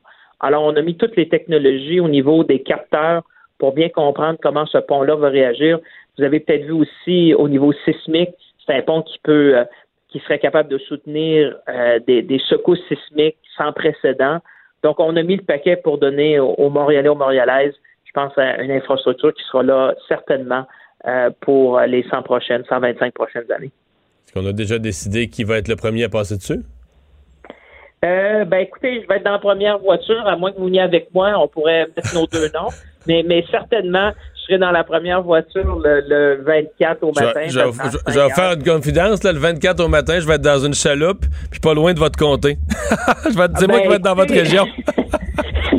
Ben écoutez, vous, vous allez être en chameau, moi je vais être en véhicule hybride au moins sur, le pont Champlain pour euh, m'assurer moi-même euh, que tout aille bien. Je voulais vraiment être là pour euh, m'assurer que tout soit là, mais effectivement, ça, va être un moment historique pour les Montréalais, Montréalaises. Puis je suis sûr que vous, vous allez avoir autant de plaisir en chaloupe dans mon grand comté. Il est supposé avoir de la truite dans le nord de la Mauricie, là? Ah, il y en a, puis si Bon. vous n'en avez pas, appelez-moi, on va en faire venir. Salut, merci d'avoir été là. Ça nous fait plaisir, monsieur Dumont. François-Philippe Champagne, le ministre de l'Infrastructure. La truite puis de la mouche aussi. Je pense que c'est une bonne année en termes de mouches. Tu penses qu'il va y avoir des moustiques, toi? À date, euh, Je sais pas. Je À pense date, je pense que c'est une moi, bonne dans- année. D'après moi, dans le nord de la Mauricie, il n'y aura pas de moustiques. ben, en juillet, il y a un bout, là, mais je pense que juin, on est. euh, c'est pas une bonne place ça, pour arriver avec ton petit shampoing parfumé au maximum. Là. non, ton petit herbal essence, c'est moins. euh, ouais. C'est mieux de sentir le. Finis pas ta phrase. C'est ça. On a compris. Euh, bon, dans les nouvelles, là, il y a le, le défilé des, des Raptors. Écoutez, on a, on en a parlé tout à l'heure. On a parlé de l'immense, gigantesque, incroyable foule, mais là, il y a une ombre au tableau. Oui, dans les dernières minutes, euh, moment euh, de, panique au Nathan Phillips Square, là où s'étaient réunis des milliers, voire des centaines de milliers de personnes euh, pour cette parade de la victoire des Raptors de Toronto. Il y a eu une fusillade. En fait, je, vous rassure, ben, on parle quand même d'une femme atteinte par balle. Donc, dans cet événement, la police de Toronto a confirmé l'événement dans les dernières minutes, parlant donc d'une femme atteinte par balle dont on ignore pour pour l'instant l'état de santé, euh, des gens qui couraient pour euh, bon évacuer le secteur, la police qui est sur place. Euh, on voyait d'ailleurs bon plusieurs images. Ça pas être une, ça pas été une vague de panique, mais plus dans certains coins, les gens près de l'événement ont couru. Alors ça fait toujours bon un peu un, effet d'entraînement. Alors il faudra voir ce qui, ce qui s'est passé. Alors que il y a quelques jours, lors des festivités de la victoire des Raptors en fin de nuit, là, vers 4 heures du matin, euh, on a vu une autre fusillade. Dans ce cas-là aussi, ça un certain- une certaine panique. Un homme qui a été transporté à l'hôpital souffrant de blessures, une arrestation dans ce cas-là, euh, enquête qui est toujours en cours à savoir pourquoi, bon, euh, pourquoi ça s'est passé. Là, on parle pas d'un événement de grande ampleur, mais tu voyais, on voit les images là, donc des zones évacuées. Et c'est quand même, euh, quand même, ça, gâche avoir- un petit peu la fête. Ça là. semble pas avoir mis fin à toute la fête. Là. Non, en fait, ça a arrêté parce qu'il y a sur scène. Bon, une, une présentation, là, on a vu le maire euh, tantôt se présenter ou d'autres, les joueurs évidemment, et on a arrêté pendant quelques minutes pour s'assurer que tout se passe bien, de, ce- de- selon ce que je peux comprendre. On a arrêté quelques instants, puis le spectacle a repris. Mais euh, je voyais des gens de Toronto qui sont un peu exaspérés là, que tu sais, on veut juste fêter pour que ce soit plaisant. Ouais. Et là, dans les deux cas, il y a eu un événement un peu, euh, un peu paniquant pour certaines personnes, alors en espérant, en espérant que le reste de la journée se passe pour le mieux. Alors, euh, c'est euh, c'est un sujet qui est revenu à répétition dans l'actualité. On n'imagine pas comment ce gars-là doit être tanné, mais la groupie de Kevin Parent. Ouais, euh, qui a été euh, reconnu coupable de l'avoir harcelé. Cette groupie de 54 ans, René Toupin, qui est rendu avec tout un dossier. Là. Elle, qui est déjà... Ça n'a pas de bon sens. Bon, qui est allée, entre autres, s'asseoir sur le lit de Kevin Parent pendant qu'il dormait, retrou- trouvé coupable de harcèlement criminel.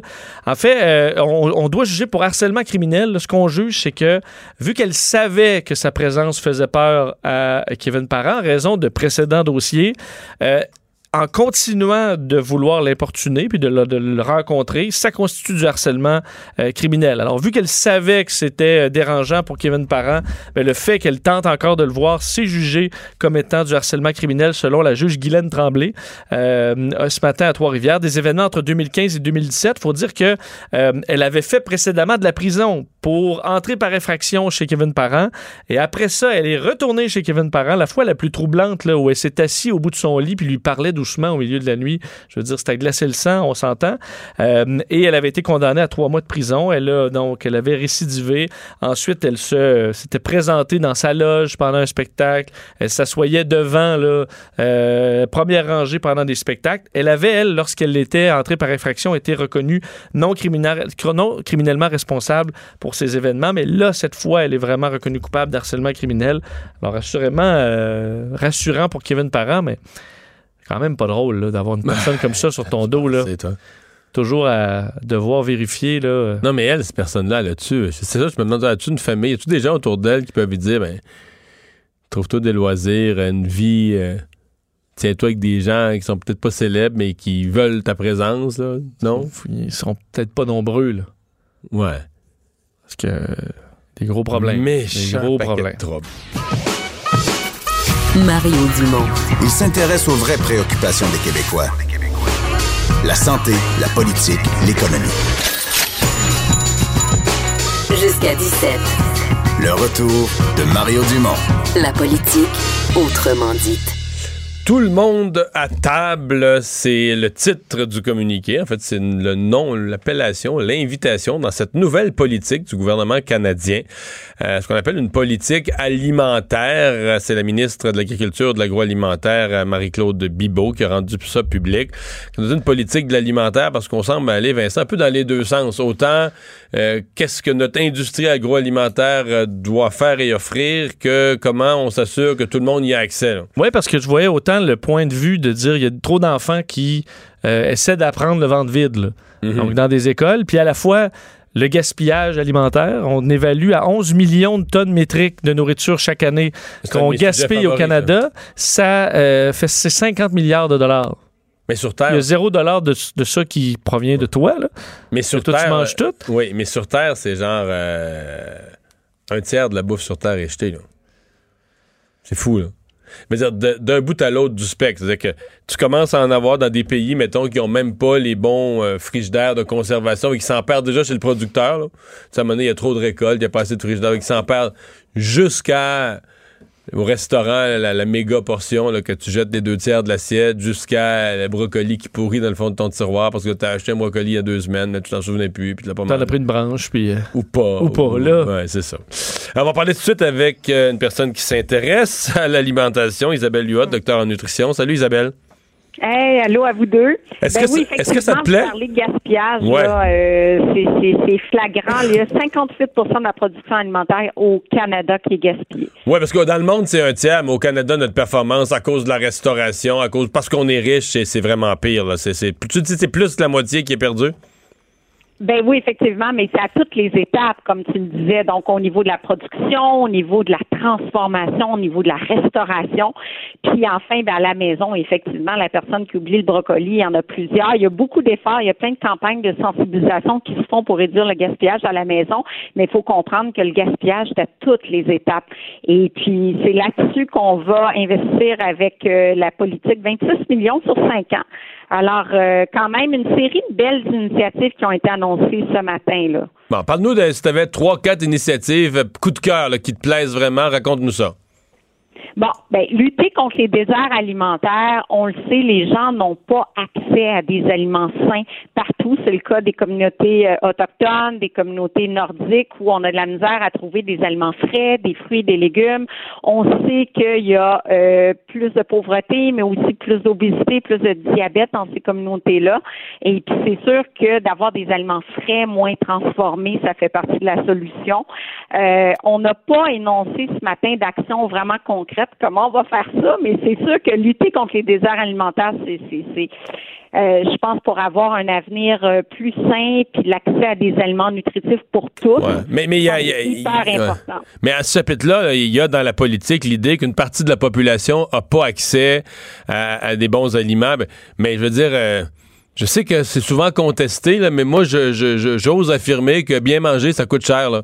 Je veux dire, si t'es pauvre en Ben partant, oui. là, si t'es pauvre, là, tout ce qui est poisson frais, fruits de mer frais, il y a toute une. Dans l'épicerie, là, il y a tout un département, c'est fini. Tu touches même, tu mets, jamais les pieds là. Après ça, Ben, ben, je suis d'accord. même, même des beaux légumes, des bons légumes, bon, tu peux toujours choisir le moins cher, il y a moyen de magasiner, mais manger frais, ça coûte plus cher, là. Ben effectivement, ça coûte plus cher. Euh, c'est sûr que l'accès à des aliments nutritifs, il y a des coûts qui sont associés à ça. C'est pour ça que moi j'ai toujours été en faveur d'une espèce de taxe aux aliments, aux boissons sucrées, puis utiliser cet argent-là. Ben là, on en, on en a de l'argent parce qu'on parle de 134 millions qui vont être investis pour peut-être subventionner une partie des fruits, des légumes. On veut encourager l'achat local, l'achat de produits canadiens euh, au Québec, prendre des produits alimentaires du Québec, euh, des fruits et légumes du Québec, et puis Ouais. peut-être donner un coup de pouce aux consommateurs pour justement avoir accès. On, on a vu le prix euh, monter du fleur l'année passée, cette année, c'est le céleri. Il y a tellement d'aliments, des fruits et des légumes, le prix c'est cher. Ben pourquoi pas subventionner une partie parce que c'est la base de notre alimentation. Donc euh, ça, ça fait partie de la solution. Puis je un autre, une autre initiative coup de cœur, c'est beaucoup la fraude alimentaire. Je me souviens d'avoir Ah oui, fait hein? un euh, ouais, un dossier justement à deux filles le matin sur la fraude alimentaire. Il y en a tellement de fraude alimentaire. Quand, Euh, quand on dit fraude alimentaire, quand on dit fraude alimentaire, on parle surtout de mauvaise nomenclature, là. Hein? C'est-à-dire qu'on on, on t'affiche une chose, on te le vend au prix d'une chose, mais quand tu, si tu fais l'analyse en laboratoire, c'est pas ce viande-là, c'est pas ce produit-là. Exactement une fausse déclaration ou ça peut être un manque, par exemple, une étiquette alimentaire qui rapporte pas bien les allergènes ou ça peut être, ben c'est ça, ce qui est le plus choquant, c'est par exemple, pour un, un bar ou un poisson qui est cher, puis finalement, on te vend autre chose qui est beaucoup moins cher. Euh, Il y en a, on l'a vu dans les restaurants, il y en a qui, qui achètent une escalope de veau, puis c'est une escalope de porc, donc un produit qui est beaucoup moins cher.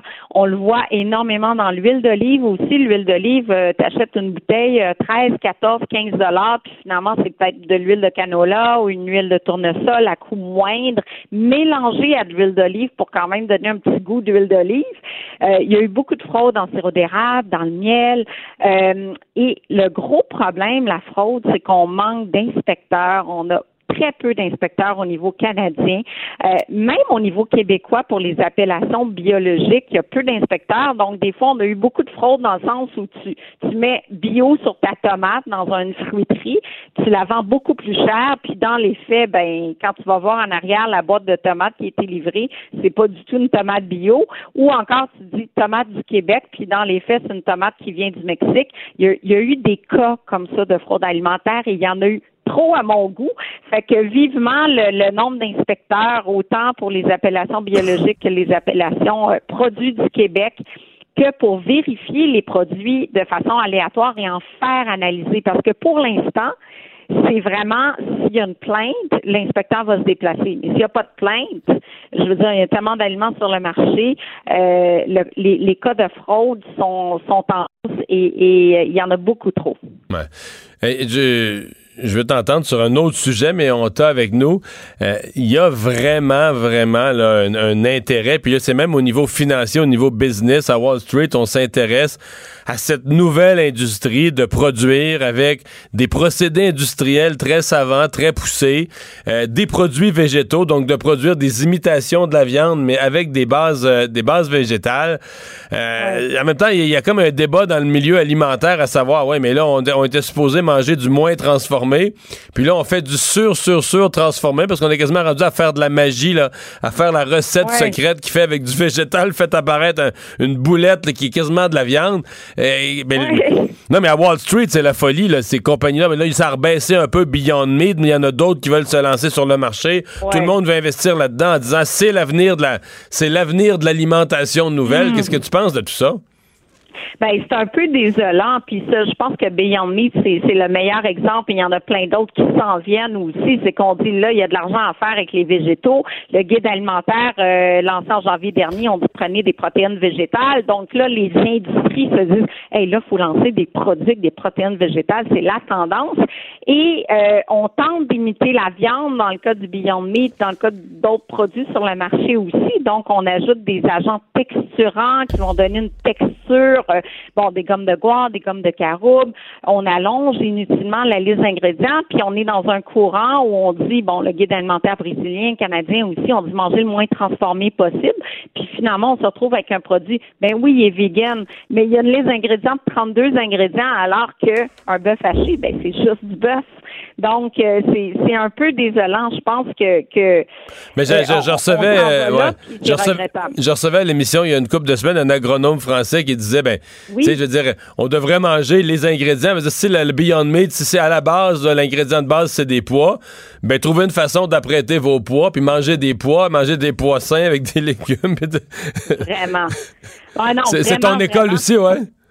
Ben, c'est mon école aussi, mais tu sais, il y en a plein qui aiment pas les légumineuses. Fait que là, on, on essaie, ah oui, ben là, je veux devenir pour l'environnement, pour ma santé, je veux manger moins de viande, mais j'aime pas tant les légumineuses. Donc là, l'industrie va sortir des, des produits qui goûtent bon parce qu'ils sont full salés full, et full additifs, rehausseurs de goût, euh, nomme-les.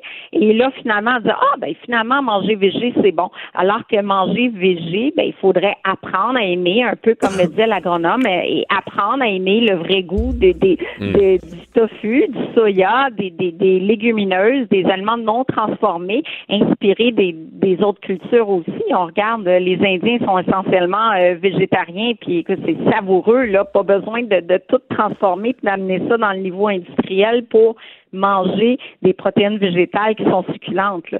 Isabelle, parlant de, de mode, est-ce que tu peux rassurer les gens qui n'ont pas besoin de payer 6 pour un céleri là, ces temps-ci, qui peuvent acheter d'autres légumes en attendant Oui. que ça revienne à la normale? Oui, oui. Eh boy, premièrement, là, la cure de céleri, oubliez ça. J'ai jamais vu quelque chose d'aussi ridicule que ça.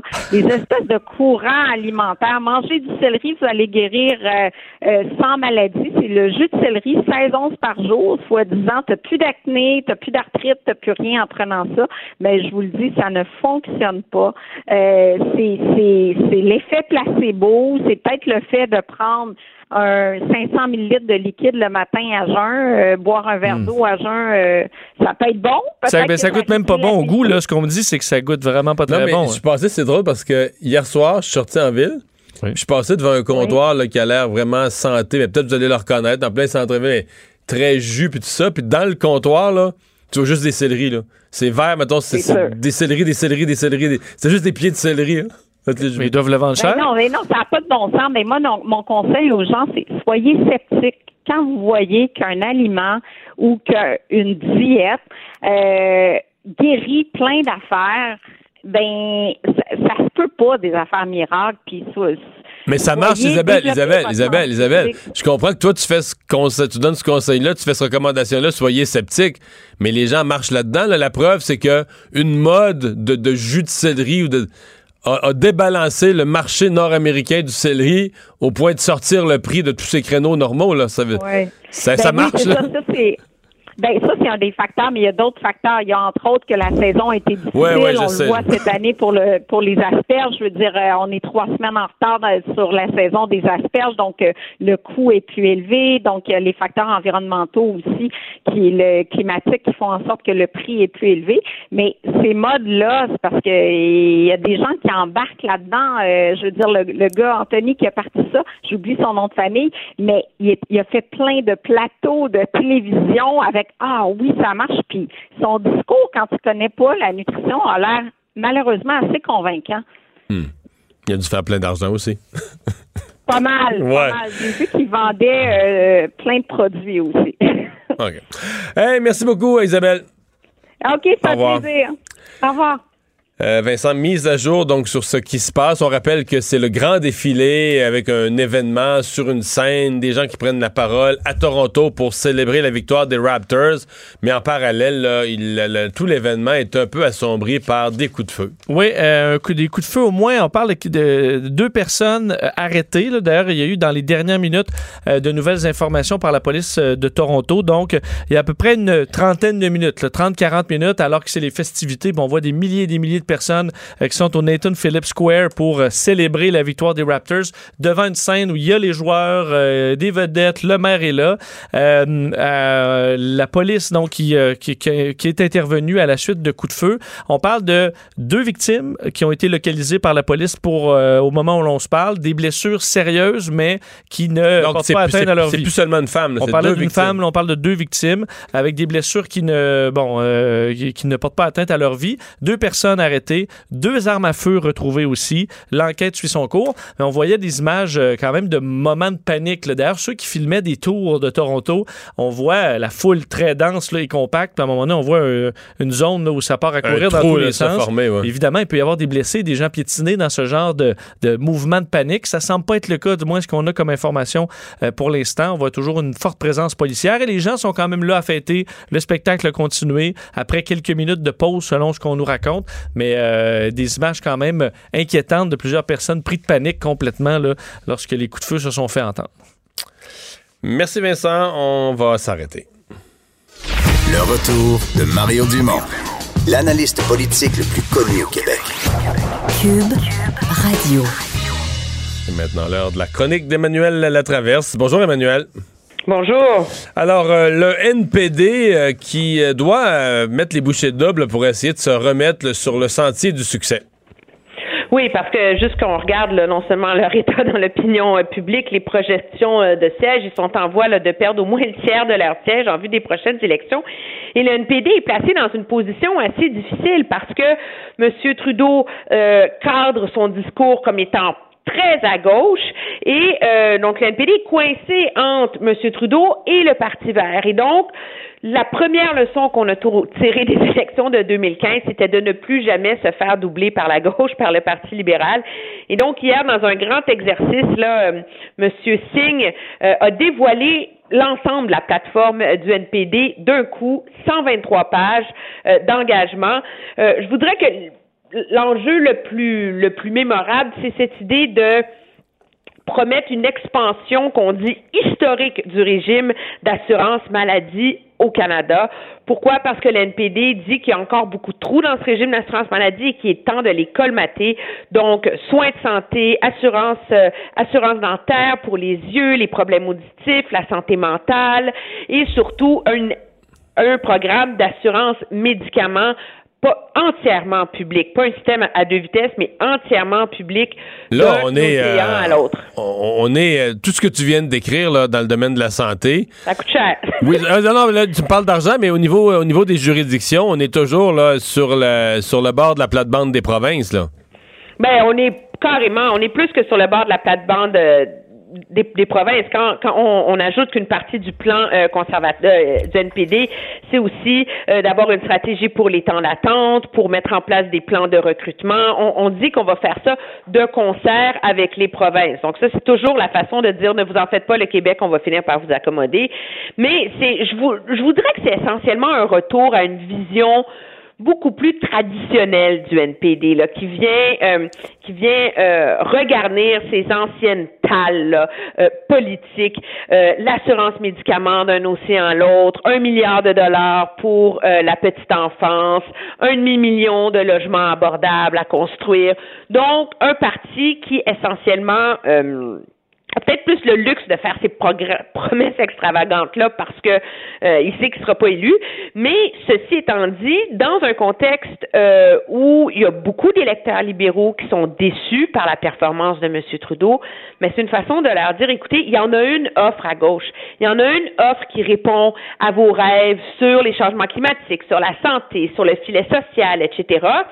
Et si on se dirige vers un gouvernement minoritaire, ben bonne chance à qui va partir la balance du pouvoir. Donc c'est un peu c'est un peu ça le pari derrière ce, ce grand dévoilement de plateforme euh, néo-démocrate hier à Hamilton. Sauf que le NPD doit quand même vivre, euh, Emmanuel, une certaine nervosité. Tu sais, euh, on est à 2% près. C'est pas beaucoup dans la marge d'erreur des sondages. On est à 2% près d'avoir un sondage. Il pourrait sortir d'un sondage même moins fiable qui fait un petit peu d'erreur, mais où tout à coup, le Parti vert passe devant le NPD. Puis là, euh, je veux dire, ça secoue les colonnes du temple. Le NPD va être la risée d'un bout à l'autre du Canada. C'est sûr qu'ils ont peur de ça. C'est sûr que c'est quelque chose. Tu sais, la semaine passée, chez Léger et Gus Reid, dans un, il y avait deux points d'écart entre le NPD et Ah oui, les, les Verts. Dans l'autre, il y avait trois.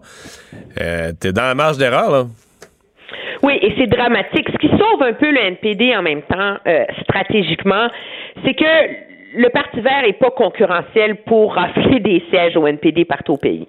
Et donc, quand dès qu'on est en campagne électorale, que ça se retrouve serré, à un moment donné, il y a toujours une part de vote stratégique là, qui s'opère. Ce qui est dramatique pour le NPD, c'est que quand on regarde l'état des intentions de vote en ce moment, euh, le NPD est sur le si les élections avaient lieu demain matin, pourrait perdre tous les sièges qu'ils ont sur l'île de Vancouver, qui iraient tous au Parti vert.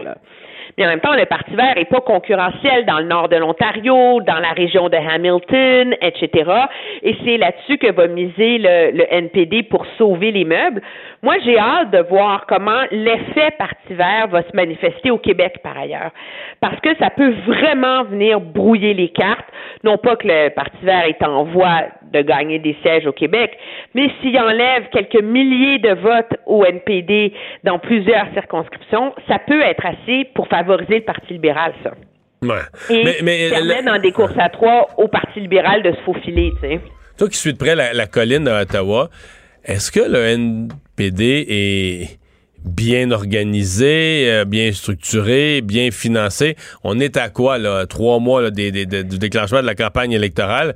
Est-ce que Jet Meeting a fait ses devoirs en termes de, recrutement de candidats, d'organisation du parti, de ce qu'on appelle le War Room, l'équipe de campagne rapprochée pour euh, euh, conduire la campagne, ou est-ce qu'on a l'impression que ça va ressembler à une association étudiante qui en arrache, là? Non, on n'est pas en voie d'une association étudiante. Je pense que le, le NPD, depuis plusieurs mois, a recruté des gens qui avaient beaucoup d'expérience. Euh, sa chef de cabinet, Jennifer Howard, qui a déjà euh, été con- conseiller du premier ministre au Manitoba, qui ont fait des campagnes. Donc, c'est des gens qui savent où ils s'en vont. Là, c'est pas euh, de, tu sais, c'est pas les, les héros du samedi de la politique, là, du tout, du tout, du tout. Le problème, par ailleurs, c'est que le NPD a perdu deux ans entre le moment où M. Singh a été élu, chef, le moment où il s'est fait élire, puis on a comme eu un- une, un- une, une année et demie d'errance, là, tu sais. Et ça, c'est de l'énergie gaspillée. Ça, c'est des millions de dollars qui sont pas rentrés dans les coffres du parti. Ça, c'est des investitures, c'est du terrain, c'est de la reconstruction. Tu sais, c'est difficile à faire, là qui n'a pas été fait. Et donc, inévitablement, le NPD est en mode rattrapage en ce moment. Et c'est ça qui lui nuit euh, beaucoup, beaucoup en vue de la prochaine élection, quand on regarde à quel point, par exemple, la machine conservatrice euh, est huilée, érodée, est organisée. Là. T'sais, ils sont pas capables de concurrencer à ce niveau-là. Là. Hmm. Eh bien, euh, décision à venir sur Trans Mountain. Oui, depuis le temps qu'on l'attend. Il Ouais. hein. faut se rappeler, hein, euh, au mois d'août dernier, la Cour fédérale avait, avait renversé carrément la décision du gouvernement euh, fédéral d'approuver le fameux pipeline. Le gouvernement est obligé de refaire des audiences à l'Office national de l'énergie, reconsulter les peuples autochtones de manière intelligente plutôt que d'aller les voir puis cocher des cases là, sur des formulaires. Et là, l'Office national de l'énergie a recommandé qu'on approuve le pipeline, mais avec des nouvelles conditions.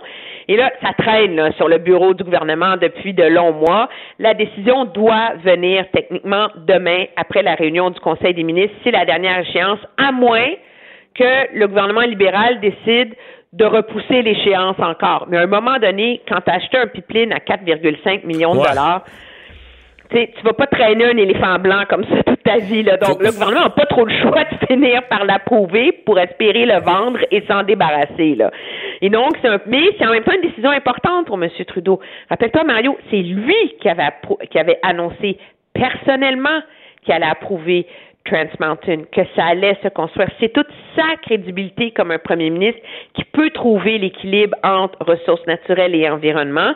Et donc, s'il finit son mandat sans même avoir approuvé un pipeline, euh, c'est cet échafaudage-là, puis cette crédibilité aussi là, qui s'envole en fumée. Là. Ouais. Évidemment, puisqu'on parle de M. Trudeau, euh, qu'est-ce qu'il est euh, susceptible de faire maintenant? Il y, a, il y a quelques membres de son équipe qui se sont prononcés aujourd'hui, mais qu'est-ce qu'il est susceptible de faire avec le projet de loi sur la laïcité? On sait que ça, lui, c'est pas dans ses valeurs, ça ne lui plaît pas, mais est-ce qu'à la veille d'une élection au Québec, il va vouloir euh, confronter la majorité des Québécois là-dessus? Moi, je pense que non. Carrément, là. Euh, et les échos que j'en ai, des gens euh, autour de M. Trudeau, des conseillers, etc., c'est qu'il n'y a aucun intérêt en ce moment à aller là. Pourquoi? Parce que c'est vrai que les libéraux sont pas d'accord avec ça, que ça va à l'encontre de leurs valeurs. Tout le monde le comprend, là, de manière très rationnelle. En même temps, Mélanie Joly elle-même aujourd'hui disait c'est une discussion qui appartient au Québec. La loi a été adoptée dans le respect des règles de l'Assemblée nationale. Il faut respecter le fait que c'est de juridiction québécoise. Donc, objectivement, le gouvernement Trudeau est pas sur la voie euh, d'aller contester cette loi-là pour deux raisons. De un, s'il veut sauver les meubles et gagner l'élection, il faut qu'il fasse des gains au Québec. Puis les gains à faire, ils sont pas sur l'île de Montréal. Ils sont dans les banlieues, dans le 4-5-0, dans les régions, là où la, la, le projet de la loi 21 est hyper populaire. Donc, le gouvernement va pas partir en guerre contre un premier ministre Legault en lune de miel à la veille des élections. Ce serait stratégiquement très mal avisé, mais surtout, pourquoi le gouvernement irait se mettre dans ce panier de crabes-là? Il y a déjà des contestations judiciaires en ce moment, là. Alors, ils sont Mhm. contre. Ils vont laisser le travail être fait par d'autres jusqu'au moment où ils pourraient être obligés d'intervenir.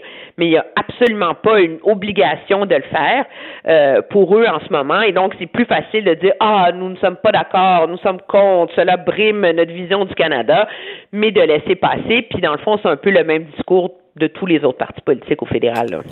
Ouais, fait que ça risque pas de devenir. euh, c'est peu probable que ça devienne un enjeu sur la scène fédérale dans la mesure où les partis sont. Il n'y aura pas entre les partis, on va pas utiliser ça comme levier pour faire mal paraître l'autre, tout le monde est un peu dans le même bateau à Ottawa, qui n'aime pas la loi, mais il n'ose pas la combattre. C'est ça. Ils aiment pas la loi, ils veulent pas la combattre, puis personne veut euh, partir en guerre contre un premier ministre aussi populaire que M. Legault. Là. Alors, c'est pas le moment. Puis M. Trudeau, de toute façon, tout le monde comprend son opposition, elle est assumée, elle est digérée.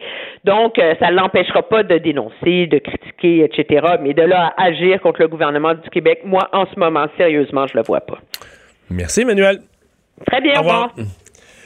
Euh, Vincent, dans nos nouvelles, il en restait quelques-unes euh, dont on n'avait pas parlé tout à l'heure. Il y a entre autres le Boeing 737 MAX, là, celui qui. qui ont- été Toujours tous- cloué au sol. Tous cloués au sol partout sur Terre.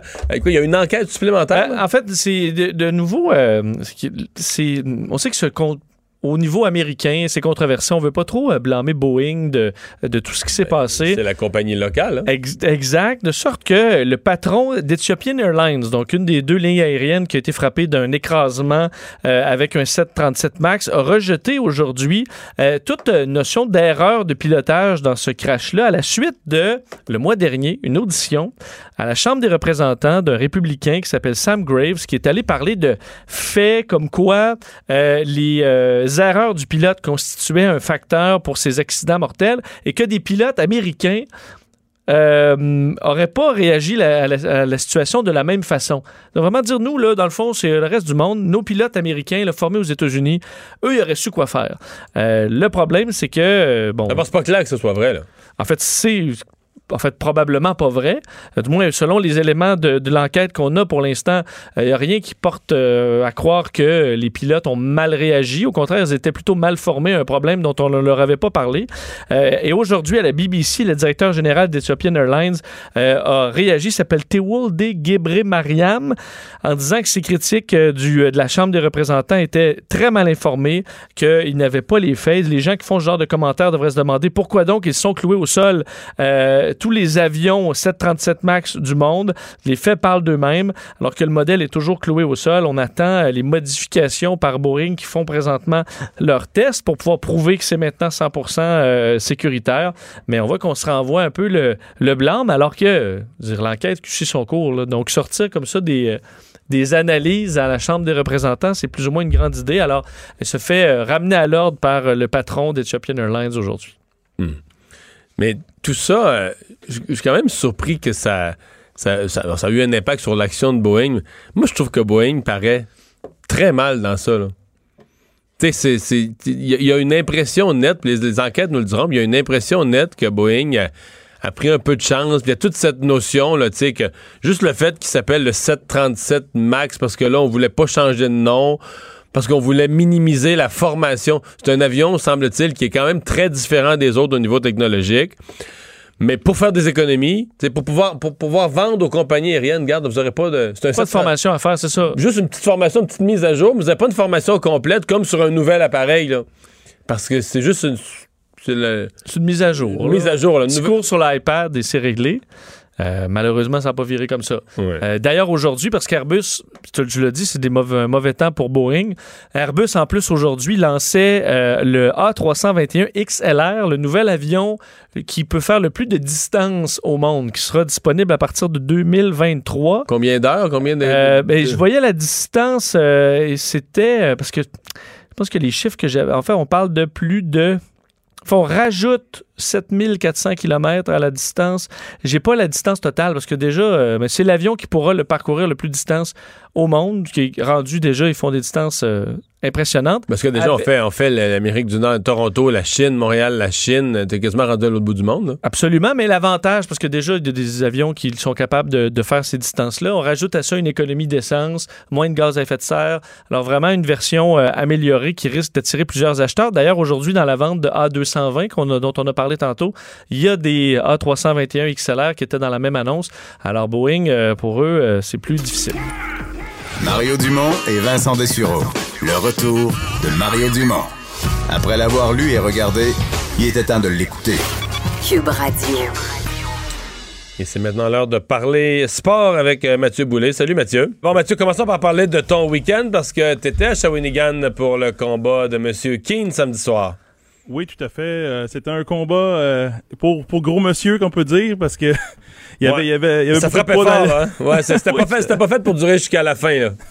Non, j'avais prédit que le combat durerait pas, euh, pas plus que 5 rounds. Je m'en souviens. Pa- parce, que, parce que le- les gars, ils frappent très fort les deux, mais leur menton est très, très suspect aussi.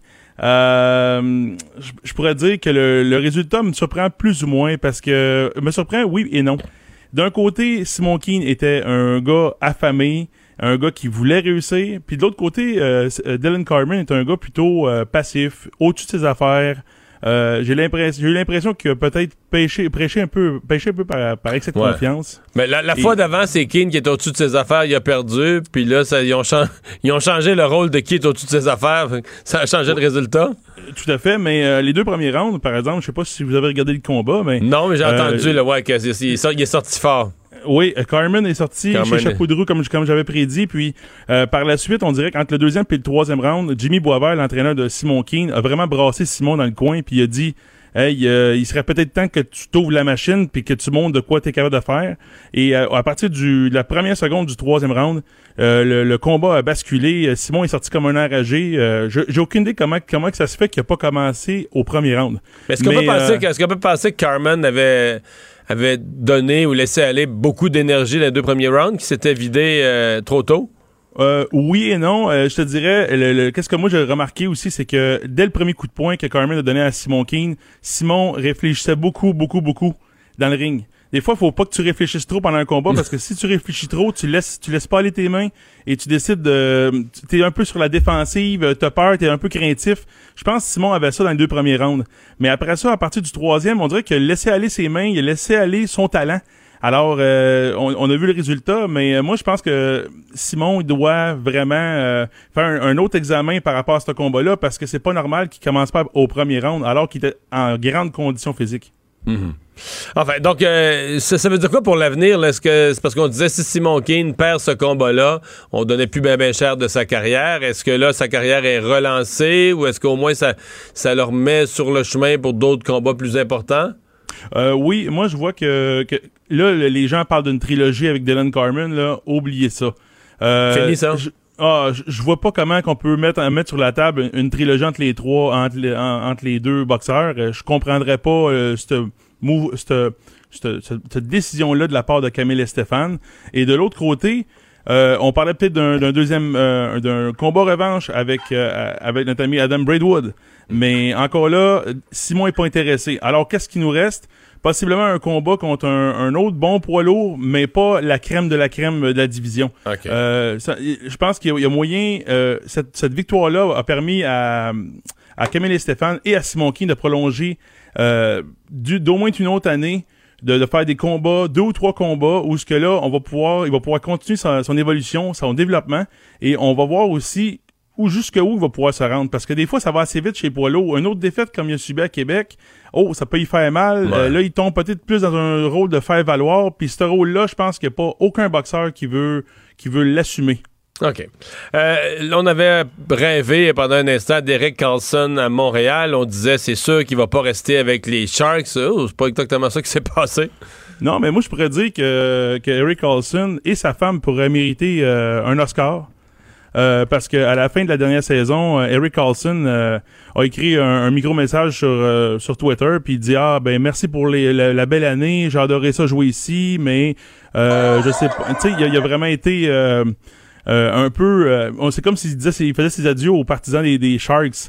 Et sa femme après, pas, longtemps après, ah ben j'aimerais ça me rapprocher de la maison, Ottawa. Euh, donc les gens ont fait la- l'association avec Montréal. Euh, mais là, on voit qu'avec le montant que les Sharks y ont donné, moi aussi, je, reste- moi aussi, je demeurerais Ah ouais? à San Jose avec 92 millions pour 8 ans. Qu'est-ce que c'est ça le contrat? 92 millions, 8 ans? Oui, pour 11,5 millions euh, de dollars par année. Il me semble qu'il n'a pas été si bon que ça cette année avec les Sharks. Il n'a pas été si dominant. là. Il mérite un contrat de cette envergure-là? Euh, moi, je pense que oui, mais c'est parce que le Rick Carlson qu'on connaît d'Ottawa, où ce qui était ultra dominant, euh, impliqué dans l'attaque et, et- etc. Euh, Eric Carlson est un, est un super joueur, mais là, des dernières années, il a été blessé. Et on a l'impression que son coup de patin n'est plus le même. Euh, je dirais que euh, Brent Burns, il a été supérieur l'année passée. Et pourquoi 11,5 millions, euh, les Sharks ont été prêts à lui donner ce montant-là? Euh, il- euh, Carlson a sûrement un excellent agent, premièrement. Et deuxièmement, euh, je pense que Carlson, euh, il va rajouter du- encore plus de panache à, à San Jose l'année prochaine. Déjà qu'il avait laissé sa marque cette année, mais s'il évite les blessures, il redevient le Carlson des sénateurs. J'ai l'impression que les Sharks vont être encore meilleurs et là, ils vont s'approcher de la Coupe cette année un peu plus. Et finalement, Félix Auger-Aliassime qui euh, s'est incliné.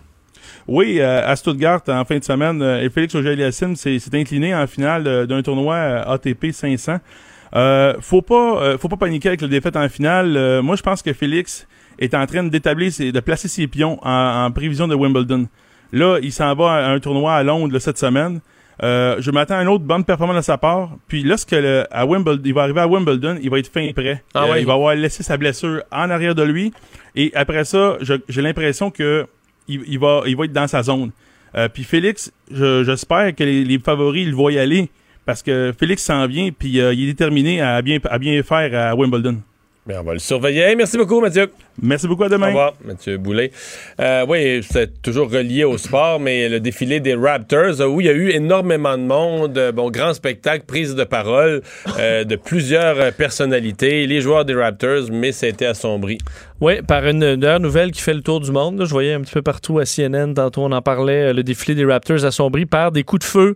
Euh, il y a à peu près une heure, deux personnes blessées à proximité de l'endroit où il y avait les festivités, créant un certain mouvement de, panique, sans pas avoir eu de blessés reliés à tout ça. Mais on parle de deux personnes atteintes euh, par balle, blessées gravement, mais on ne craint pas pour leur vie. La police qui est très nombreuse sur place alors que le spectacle a recommencé. On s'entend que ça inquiète pas mal les gens. Et euh, moi, c'est ma dernière semaine à Cube. Je quitte vendredi jusqu'à la fin de l'été. Mais euh, pendant nos vacances d'été, euh, les, euh, la programmation va se maintenir. Ça a Oui. été annoncé aujourd'hui. On annonçait que j'allais animer le midi pour l'été de 11 à 13, dès de 11 à 13 avec une certaine Joanie Gontier. Alors à surveiller d'ici. qu'on a connu, salut, bonjour. Ben, absolument. D'ici mardi, vous voulez pas manquer ça?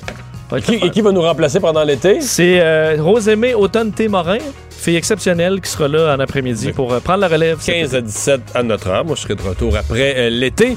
Euh, merci d'avoir été là. On va être de retour en attendant demain, 15 h. Bonne soirée. Cube Radio.